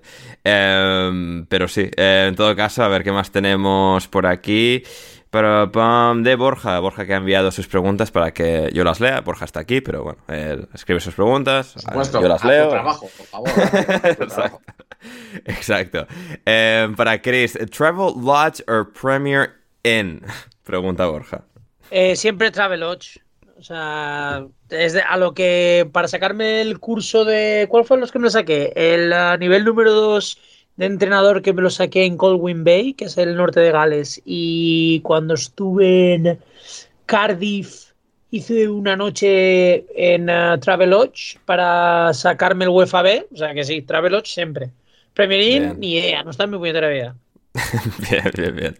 Ahí Chris aprovechándose de la Federación Galesa para, para lograr agilizar los trámites de... Sacarse mm. títulos, eso así. De, sacarse el título, efectivamente, de entrenador. Em, para José, pregunta Borja, ¿cuándo vamos a conseguir que pare la conspiración antimadridista mundial y dejen de robarle al mejor club del siglo XX? Y XXI también. Esto lo añado yo. Sí, sí, sí. Es un... es una barbaridad cómo se, cómo se abusa del club más laureado del siglo XX. Miren, los pobrecitos no tienen dinero, no ¿quién, le, ¿quién les va a ayudar? ¿Quién les va a ayudar? Y ahora les estamos, estamos yendo en el contra. Y, y ya ni digamos todos los periodistas vendidos que hablan en contra del Madrid. Se necesita periodismo serio, como Tomás Roncero, Pedrerol, Pedrerol etcétera. Madre de Dios. Sí. Es correcto. Yo, es que, yo es que no sé, o sea, yo, con, o sea, con, con, robándole, robándole constantemente al, Real Madrid, yo es que es imposible. Ah, que no, interesa, Borja, no interesa, no interesa que gane el Madrid, es que no. O sea, no, no, no, no, no. Qué, qué, qué, qué, barbaridad, qué barbaridad. Y lo bueno, y ya hablando en serio, lo peor es que con, con todo lo de Negreira, y claro, hay razón, obviamente es un problema grave y todo, pero eso ha, como turbocargado a los madridistas más conspiranoicos. Sí, es lo peor de todo. Porque ahora, porque claro, llevaban años hablando que el Villarato, que el Villarato, que esto, y, y, ahora le, y ahora les pones esto y es como, va, teníamos razón, siempre tuvimos razón. Joder. Sí, sí. Y oh, José es del Madrid, ¿eh? para alguien que, o sea, despistado que nos escuche por primera vez, pero eh, un madridista sensato. Y sí, sí. es complejo, es complejo lo de la persecución al Real Madrid. Eh, pero bueno, sí, ahí estamos, Borja. un saludo, para, para, para, Fernando Alcalá Zamora, si nos está escuchando. Por, ejemplo, por ejemplo. Sí, sí, así que ahí está, ahí está lo, del Madrid. A ver, para mi pregunta, Borja, Ander, ¿dormir con calcetines sí o no? A ver, yo he sido siempre muy pro calcetines porque de joven me destapaba mucho eh, la manta y tal, y para no pasar frío me ponía calcetines. Y ya un poco he, mantenido esa costumbre. O sea, no, me destapo tanto como antes, pero sí de vez en cuando. Y el tema calcetines, no tanto en verano, pero el resto del año, eh, sí, eh, pro calcetines, Borja. Mala, malamente, mal vamos, ¿eh? bueno, es lo que es. En Chicago igual a lo mejor lo, puedo entender. Ya. Pero ah, aquí las cosas a veces son frías y tal, porque en, Chicago está todo hecho con, con cartón y plador. Y, y, aquí entre, o sea, las casas un poco más frías, hormigón, piedra, tal. O sea, a veces han hecho falta, han hecho falta los, calcetines. Em, a ver, a ver qué más tenemos, qué más tenemos. Pero de José Ángel Montoya para Chris, top 3 uniformes históricos del Arsenal. ¿Tienes en la cabeza así alguna camiseta del Arsenal que sea tu favorita de toda la historia? Sí, a ver, la primera yo iría por la del 2005-2006, la del, la del sponsor de O2 y así color burdeos. Sí, sí, sí, sí. A ver, no, es la, no es la normal, pero me parece bastante icónica y es la que, evidentemente, de mi época, época de Henry, de Reyes, de Ses, que de Bergkamp y toda esa época, pues me, o sea, me llama mucho la atención. Esa es la, sería la primera. La segunda creo que sería la del 2020-2021, creo que es, esa roja que va tirando hacia un rojo más oscuro, que Hmm, tiene como, sí. como, tiene como, como flechitas así un poco, que era la Mm, de... sí, sí, sí. ¿Sabes cuál digo? Creo que es la del 2000, Creo que sí. O 2021-2022, ahora mismo no... Creo que es 2020-2021, esa sería la segunda. Y luego ya para tirar un poco de retro, de, la de los años 20. O sea, me gusta porque tiene, utiliza, o sea, rojo simple, pero utiliza el escudo de- el escudo antiguo, que me gusta, me gusta bastante, que es el que suele estar en, eh, en los pasillos de antiguo Highbury, de lo que es la entrada. Gusta eso. Mm, Bien, bien. No, maravillosa respuesta y sí, no, confirmo que es la 2021, la, la que describías como con la, eh, digamos, el estampado de flechas con un rojo más, más oscuro. Eh, em, a ver, ¿qué más, qué más, qué más? Para em, José Pérez, top 5 jugadores históricos de la H. Que entiendo yo que esto es Honduras, pero, o sea, que, ah, ahí, la H. Correcto, esa es la, esa es la H, la selección de Honduras. Bien. Esa, Bien. vi esa pregunta, vi esa pregunta en el Discord y hasta, se lo, y hasta lo debatí, que tengo un chat ahí de amigos hondureños que hablamos de fútbol y, y nos pusimos y nos pusimos a hablarla un Ojo, poco. Eh, porque, digamos, el top, eh, el top 1 lo tengo clarísimo, que es nuestro querido Carlos Alberto Pavón Plumer, máximo goleador en la historia de la selección hondureña. Eh, es, eh, es un hombre que anduvo de trotamundos eh, por un buen rato, pero la cuestión es que para la selección siempre rendía. Entonces, Claro. ese creo que para todos es el número uno de esa generación. También mediocampista, no sé si, bueno, es que Ander es demasiado joven como para recordar a Amado Guevara, que, Me suena, to- que- me suena. que jugaba como en el New York, creo que jugaba en el New York cuando todavía eran como los Metro Stars o algo así. Eh, que eh, es un, es un, es un 10 simbólico eh, realmente en la historia de, de- Honduras y de la selección hondureña, otro que para Jugó en el selección- Valladolid, ¿eh? Am- Amado Guevara, en el 95-96. Correcto. Entonces, ese por ahí, digamos, no lo voy a, aparte de Carlos Pavón, que ese es mi número uno, ya los otros no sé si los voy a poner en orden. Amado Guevara es uno. De ahí, eh, creo que el jugador con más partidos con la selección hondureña, Minor Figueroa, que ese sí, el que ha visto Premier, eh, lo recordará de, sus di- de sus días con el Wigan. Sí. Em, eh, luego, ahora, la otra gran... te- eh, Honduras tenía, bueno, las generaciones que fueron, digamos, a los mundiales 2010, 2014. También está la generación del Mundial de España 82, que siempre Ojo. queda mucho la impresión de Gilberto Yerwood, que era realmente era casi un líbero el hombre. Entonces era del tipo de jugador que hacía un, po- que, que hacía un poquito de todo, dirigir juego, defender, eh, y fue uno de los que de esa, de esa generación del 82. Em, ¿Quién más? ¿Quién, eh, quién más? ¿Quién más? ¿Quién más? Eh, en ese top hay de, goleadores hay unos de goleadores hay, eh, hay, hay otros hay otros cuantos Carlo Cosley incluso otro de em, ya esto digamos esos cuatro que mencioné Yerwood Minor Amado Guevara Pavón son como mi top en mi, en mi top 4 ya luego al 5 pues eh, a- el, el chupete. a eso iba ahorita. Bueno, ese es Humberto Suazo, ya te van a matar los chilenos. Eh, Ah, ostras, no, no, no, es verdad, al revés, no, el chupete era Humberto, cierto, Sí. se me ha, se Sí, sí, cruzado. Entonces, y luego, El para el número 5, pues ese sí está más disputado porque se pueden hablar varios nombres. Emilio Aguirre, que fue mucho, que estuvo mucho con el Celtic, Wilson Palacios y sus días en el Tottenham y también en el Wigan. Eh, creo que al 5, igual tal vez pondría a David Suazo, es solo que em, la cuestión con Suazo es que, claro, en cuanto a jugadores de Honduras que eh, digamos que David Suazo es probablemente el mejor jugador hondureño de la historia por lo que ha logrado en ligas europeas. Eh, pero a nivel selección nunca pudo contribuir tanto cuando estaba jugando en Serie B. Eh, él, por ejemplo, el Cagliari no lo prestaba porque, claro, cuando, para los equipos de segunda, las fechas FIFA no, no tienen realmente... eh, eh, es un poco más, lo de las fechas FIFA es un poco más complicado, entonces nunca se lo prestaban a la selección y ya una vez que comenzaba a jugar, pues, eh, se, pues tuvo varios periodos de lesiones entre 2005 y 2010. Claro, luego clasificar al 2010, él fue clave, pero no tuvo la participación en la selección que un jugador de su dimensión, que te gustaría que un jugador de, sus, eh, de su dimensión tenga. Entonces, sí, al final solo ha anotado 17. A mí me sorprendió porque yo estaba viendo las estadísticas hoy y solo tiene 17 goles con la selección hondureña. E, e, en general es un jugador que al final no pudo darle a Honduras lo que un futbolista de su talla le podía dar. Alineación indebida. Eh, divierte y, enseña sobre historia del fútbol hondureño. Me, encanta. Correcto.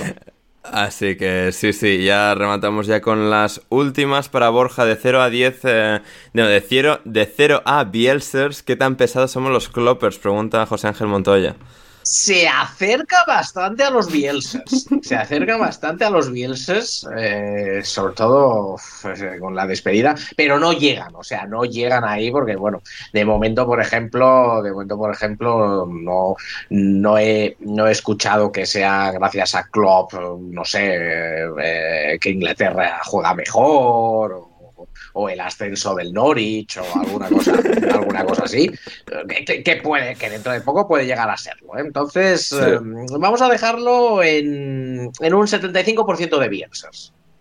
Me gusta, me gusta. Eh, eh, y a ver ya qué más temas más. De Twitter también que nos habían llegado varias. En este caso, pero vamos, ¿a quién teníamos? Por aquí teníamos a Tennis Channels, a nuestro amigo Tennis Channels, que decía eh, eh, eh, que nos preguntaba sobre lo de Rashford. ¿Tenemos un amigo que se llama que se llama canales de tenis? Ex correcto, arroba, tenis channels, canales de tenis. Eh, sí, sí, eh, que, nos escucha, que nos sigue. Y nos decía, ¿sabemos algo del virus Belfast que ha pillado Marcus Rashford? ¿Es contagioso? ¿Lo, puedo, lo, puede, ¿Lo puede pillar Garnacho o Anthony? Eh, esto, no lo hemos comentado el partido de United. Marcus Rashford ha estado ausente de la convocatoria. bueno, porque el otro día creo que fue jueves... Internal Matter, Internal Matter, efectivamente. Pero él eh, no se quedó internal en su casa, él fue external a eh, Irlanda del Norte a vivir la vida de fiesta en Belfast eh, el otro día. creo que fue el jueves por la noche y el viernes por la mañana para ir a entrenar estaba indispuesto, estaba enfermo y por lo que sea, le sentó mal, le sentó mal algún kebab o alguna cosa de estas. Se resfrió con el viento en Belfast, yo que sé, algo así de, uy, no, no fue abrigado y... aquí, no, le ha pasado, Ander. Aquí no le ha pasado que, que, sales un poco del pub, estás sudando, tal. Luego, además, el, el, el kebab que te tomas te sienta mal. Claro, ya. Y luego pues no puedes entrenar y a Ten Hag le molesta, pues sí, ahí está la cosa. ¿Que lo podrían pillar Garnacho y Anthony? Tranquilamente, ¿eh? O sea, porque, bueno, Garnacho ya... en el Patreon podríamos eh, explorar la vida de, Garnacho, ¿eh? Entre la hija, eh, su...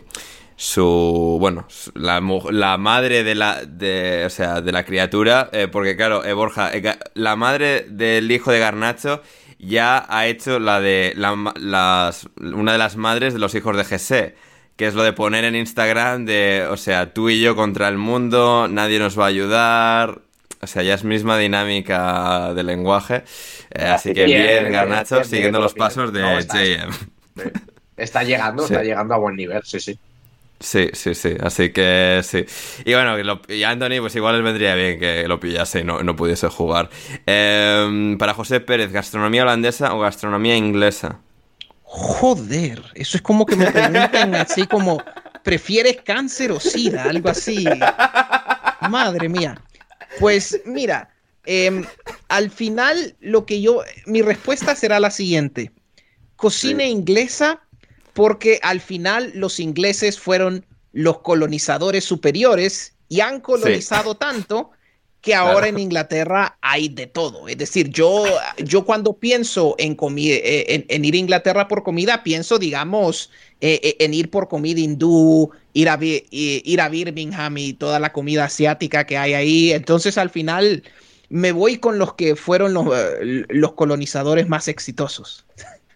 Me gusta. Buena respuesta, buena respuesta. Una buena respuesta, una buena respuesta que viene a ser seguir, eh, siguiendo un tradicional chiste británico que es ese señor que llega a Inglaterra y dice, ay, bien, mira, voy a, voy a pedir un plato típico inglés, por favor, ponme un chicken tikka masala. efectivamente, efectivamente. Correcto. Eh, también nos preguntaba CND Fernández, por primera vez nos preguntaba qué tan bueno es Conor Bradley y si puede quedarse con el puesto de lateral derecho y permitir a Trent Alexander Arnold ir al puesto de interior que lo libere de su faceta defensiva y pueda rendir mejor. ¿Qué opináis de esto? Eh, Chris, tú hiciste hace poco un programa de laterales con Bruno Alemán en Play Football, eh, nuestro podcast eh, amigo. Em, y claro, este, un poco siguiendo esa línea general, y el debate de Trent Alexander Arnold a ver, sí que eh, Trent ha tenido mucho esta faceta de, em, digamos, tener mucho peso en la zona interior del campo, en el centro del terreno de juego, pero siempre da la sensación de que, o sea, Gonzalo esto lo ha señalado alguna vez, que luego tiene, hay un par de facetas de jugar esa posición que Trent no las domina y que realmente donde marca las diferencias es realmente partiendo de lateral y pudiendo, digamos, no, o sea, brillar sin tener las responsabilidades de lo que es un interior a tiempo completo. Efectivamente, o sea, lo de Trent Alexander Arnold es simplemente eh, partiendo de lateral y, ah, y, entrando hacia adentro un poco para, para crear esa, esa estructura de 3-2 en eh, defensivamente, lo que se le llama el rest, defense, que es un poco en cuanto pérdida de balón, pues ya tienes otros 3 y 2, una estructura de I de 5, pero no solo eso, sino la cuestión de, de, balones en largo y la capacidad que tiene para distribuir en largo eh, Alexander Arnold, pero no es un pivote defensivo al uso, o sea, es, simplemente mm. eh, por situación de partido, con, la pelo, o sea, con el balón en los pies, es lo que se necesita a Trent en salida de balón, pero eh, pero más allá de eso, jugar como interior llegador, él no es un jugador que, llega al área de segunda línea, no es ese su fuerte, su fuerte es centrar o, hacer un pase al espacio, que esa es eh, su capacidad, nada más. Hmm, totalmente. ¿Cómo, ha dicho? ¿Cómo ha dicho que Chris? Eh, ¿Breast defense o breast defense o Definitivamente breast defense no va a ser. Rest, o sea, defensa, defensa de descanso, descanso. por eso no lo traduzco, porque... ya, es que suena fatal en español. Es, que el concepto, eh, creo que se le llama... ¿Defensa pasiva? No, a ver, tiene, o sea, me gusta esa traducción. Creo, creo, se le llama en España vigilancias, pero vigilancia... Vigilancias tiene un concepto un poco más de, de, marcaje y lo que el Breast Defense realmente está proporcionando es cuando el equipo está en la posesión del balón, sobre todo los atacantes, cuáles son los jugadores que están, digamos, manteniendo la estructura defensivamente en caso de pérdida de balón. Entonces, con cuántos números, las vigilancias, pero en este caso, con o sea, cuál es la estructura que utilizas eh, detrás en caso de pérdida que se quedan defendiendo y no participando en, eh, la construcción de la jugada. Es decir, cuando. los jugadores, vamos, los jugadores que se quedan atrás defendiendo, básicamente. Pero bueno, decimos, decimos rest defense porque, porque, somos, sí, sí. Ahí va, ahí va perfecto. O lo podemos decir, o, lo podemos decir en alemán, de, de Restverteidigung. me gusta, me gusta. eso sí.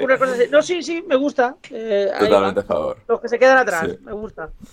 Eh, para Ander pregunta Oscar Galeano, ¿quién de tus colaboradores, Ander, indebidos, levanta más hierro a los George Lokovi? Nos acompaña el tweet de una foto de, con George Lokovi, o sea, absolutamente mazao, o sea, locura el estado físico de George Lokovic. Que, a ver, esto creo es cuando estaba en el Wolverhampton, porque esos balones no parecen del 2024, sino más rollo 2013.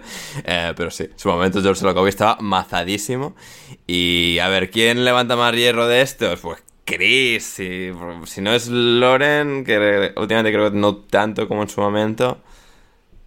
Ya no, ¿no? Sí, sí, por eso ahora es más Chris. Chris, Christian también va mucho al al gimnasio. o sea, tenemos a Chris y a Christian. Algún día habrá que juntarles, pero bueno, Christian que tiene una agenda muy liada.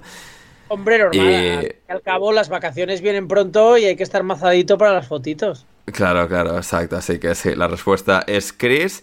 Y. Eh, em, Yago, Ramos para Borja, ¿se viene pecheada histórica de los Tories? Sí, sí. O sea, pero, pero vamos, historiquísima. Eso yo creo que no tiene nadie ninguna duda en este país desde hace ya unos cuantos meses. Solo nos queda saber cuándo va a ser. Muy bien, fantástico. Y, y de Sail, que nos, me preguntaba a mí, Ander, ¿dónde llevarías a Borja a comer en Donosti? Tanto si paga Patreon como si paga la universidad. Eh, pues vamos al Arzac, Borja, claro que sí. O sea, lo mejor de lo mejor. No, esperaba menos, esperaba menos.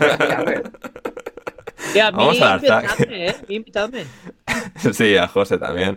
Así que sí, y la última, ya con esta nos vamos. Aunque últimamente, aunque no aunque no sé, no sé, Ander, también te digo, también te digo. Eh, o sea, yo no, no, te iba a decir que no, te iba a decir que no, pero considera la posibilidad de ir a Mugaritz también, ¿eh? Es verdad, sí, sí, sí. A ver, sí, otro de los, de los buenos sitios, sí, sí, totalmente. El Arzac es como el más clásico y tal, ¿eh? Como sí, sí, sí, sí, sí. De, hecho, a ti, a ti yo creo que te pegaría más Mugaritz que Arzac. Ya, ya, sí, sí, sí, seguramente, sí. Y ya, la última en este caso, y nos reservamos alguna más para futuros programas. En este caso, ya Ramos para el resto del equipo. Em, equipo para que entrene José Mourinho próximamente. A ver, digan todos un, candidato para que Mourinho. Hombre, pues hay uno, hay uno que va a tener el banquillo libre a partir de. Mourinho en Liverpool, eh. Ojo a eso, eh. Bueno, no me refería a ese, pero vale, también me vale. Em, ah, el, ah, el Barça también, claro, es cierto, es cierto. Al Barça, no, sí, no señor. Va a ir no va a ir al Barça, déjate. Pero, pero ¿cómo sería, eh? Sería tremendo. Eh, José, dime uno. Tal vez el, el Rotherham United. me gusta, me gusta. Pa'lante con eso. Eh, Se necesitan un ganador para sacarlo, para sacarlo del descenso. Totalmente. Pues, a ver, a ver qué piensas así rapidito. Pues yo diría, por cambiar de país, yo imagino que no irá a Alemania, lo dudo. Yo, eh, me da que va a ir a España, me da que va a ir a, mira, Valencia. Mira, no, Sevilla, ojo, Sevilla. Uf, Dios Sevilla, mío. Sevilla. Hmm, Sevilla en segunda. eh, sí, yo, pues, no sé, o sea, vamos a decir, a ver, Arabia Saudí es como lo fácil, ¿no? Vamos a Vamos a tirar. Vamos a decir. No, sí, Vamos a decir Galatasaray. Próximo entrenador de Galatasaray, algo así. Vamos. La, siguiente es la experiencia turca de Mourinho. Y con esto sí que ya nos vamos. Programa largo, muchas preguntas, pero hemos podido llegar a la mayoría. Algunas que nos reservamos para futuras ediciones. Y nada, esto ha sido todo. Podéis seguir a Chris en arroba CMLenz en Twitter, a José en arroba JC a Borja en arroba Forest Live y su podcast El Minuto Forest dedicado a la actualidad del minuto, del minuto, del club, el Nottingham Forest. Y eh, sí, a mí en arroba Anders Hoffman y el programa en arroba podcast indebido. Todos los links a todo en la descripción. Chris, muchas gracias por estar ahí con nosotros. A vosotros, cuando, cuando sea, pues aquí andamos. Maravilloso. Gracias, Borja. Nada, gracias a ti, gracias a los oyentes por, llegar hasta aquí y nada, que por favor que escuchen el Minuto Forest. Efectivamente. Y gracias a José. Y bueno, que pases bien la semana en Madrid degustando una, una gastronomía tanto más aceptable. Correcto, algo bastante mejor que la gastronomía holandesa o, inglesa. Así que me voy, igual, gracias Ander, gracias Borja, gracias Chris me voy a disfrutar y a coger un poco de vitamina D porque de vuelta a Holanda eso no existe. Correcto, solo viene eh, en botes de plástico y en, pastillas. Correcto. Así, que muy bien, yo soy Ander Iturralde. Muchísimas gracias a todos los que nos habéis escuchado, los que habéis llegado hasta el final. Espero que lo hayáis disfrutado y volvemos con mucho más aquí a Alineación Indebida el próximo jueves con nuestra edición premium. Así que nada, esto ha sido todo por hoy. Hasta que nos volvamos a reencontrar entonces, pasadlo bien.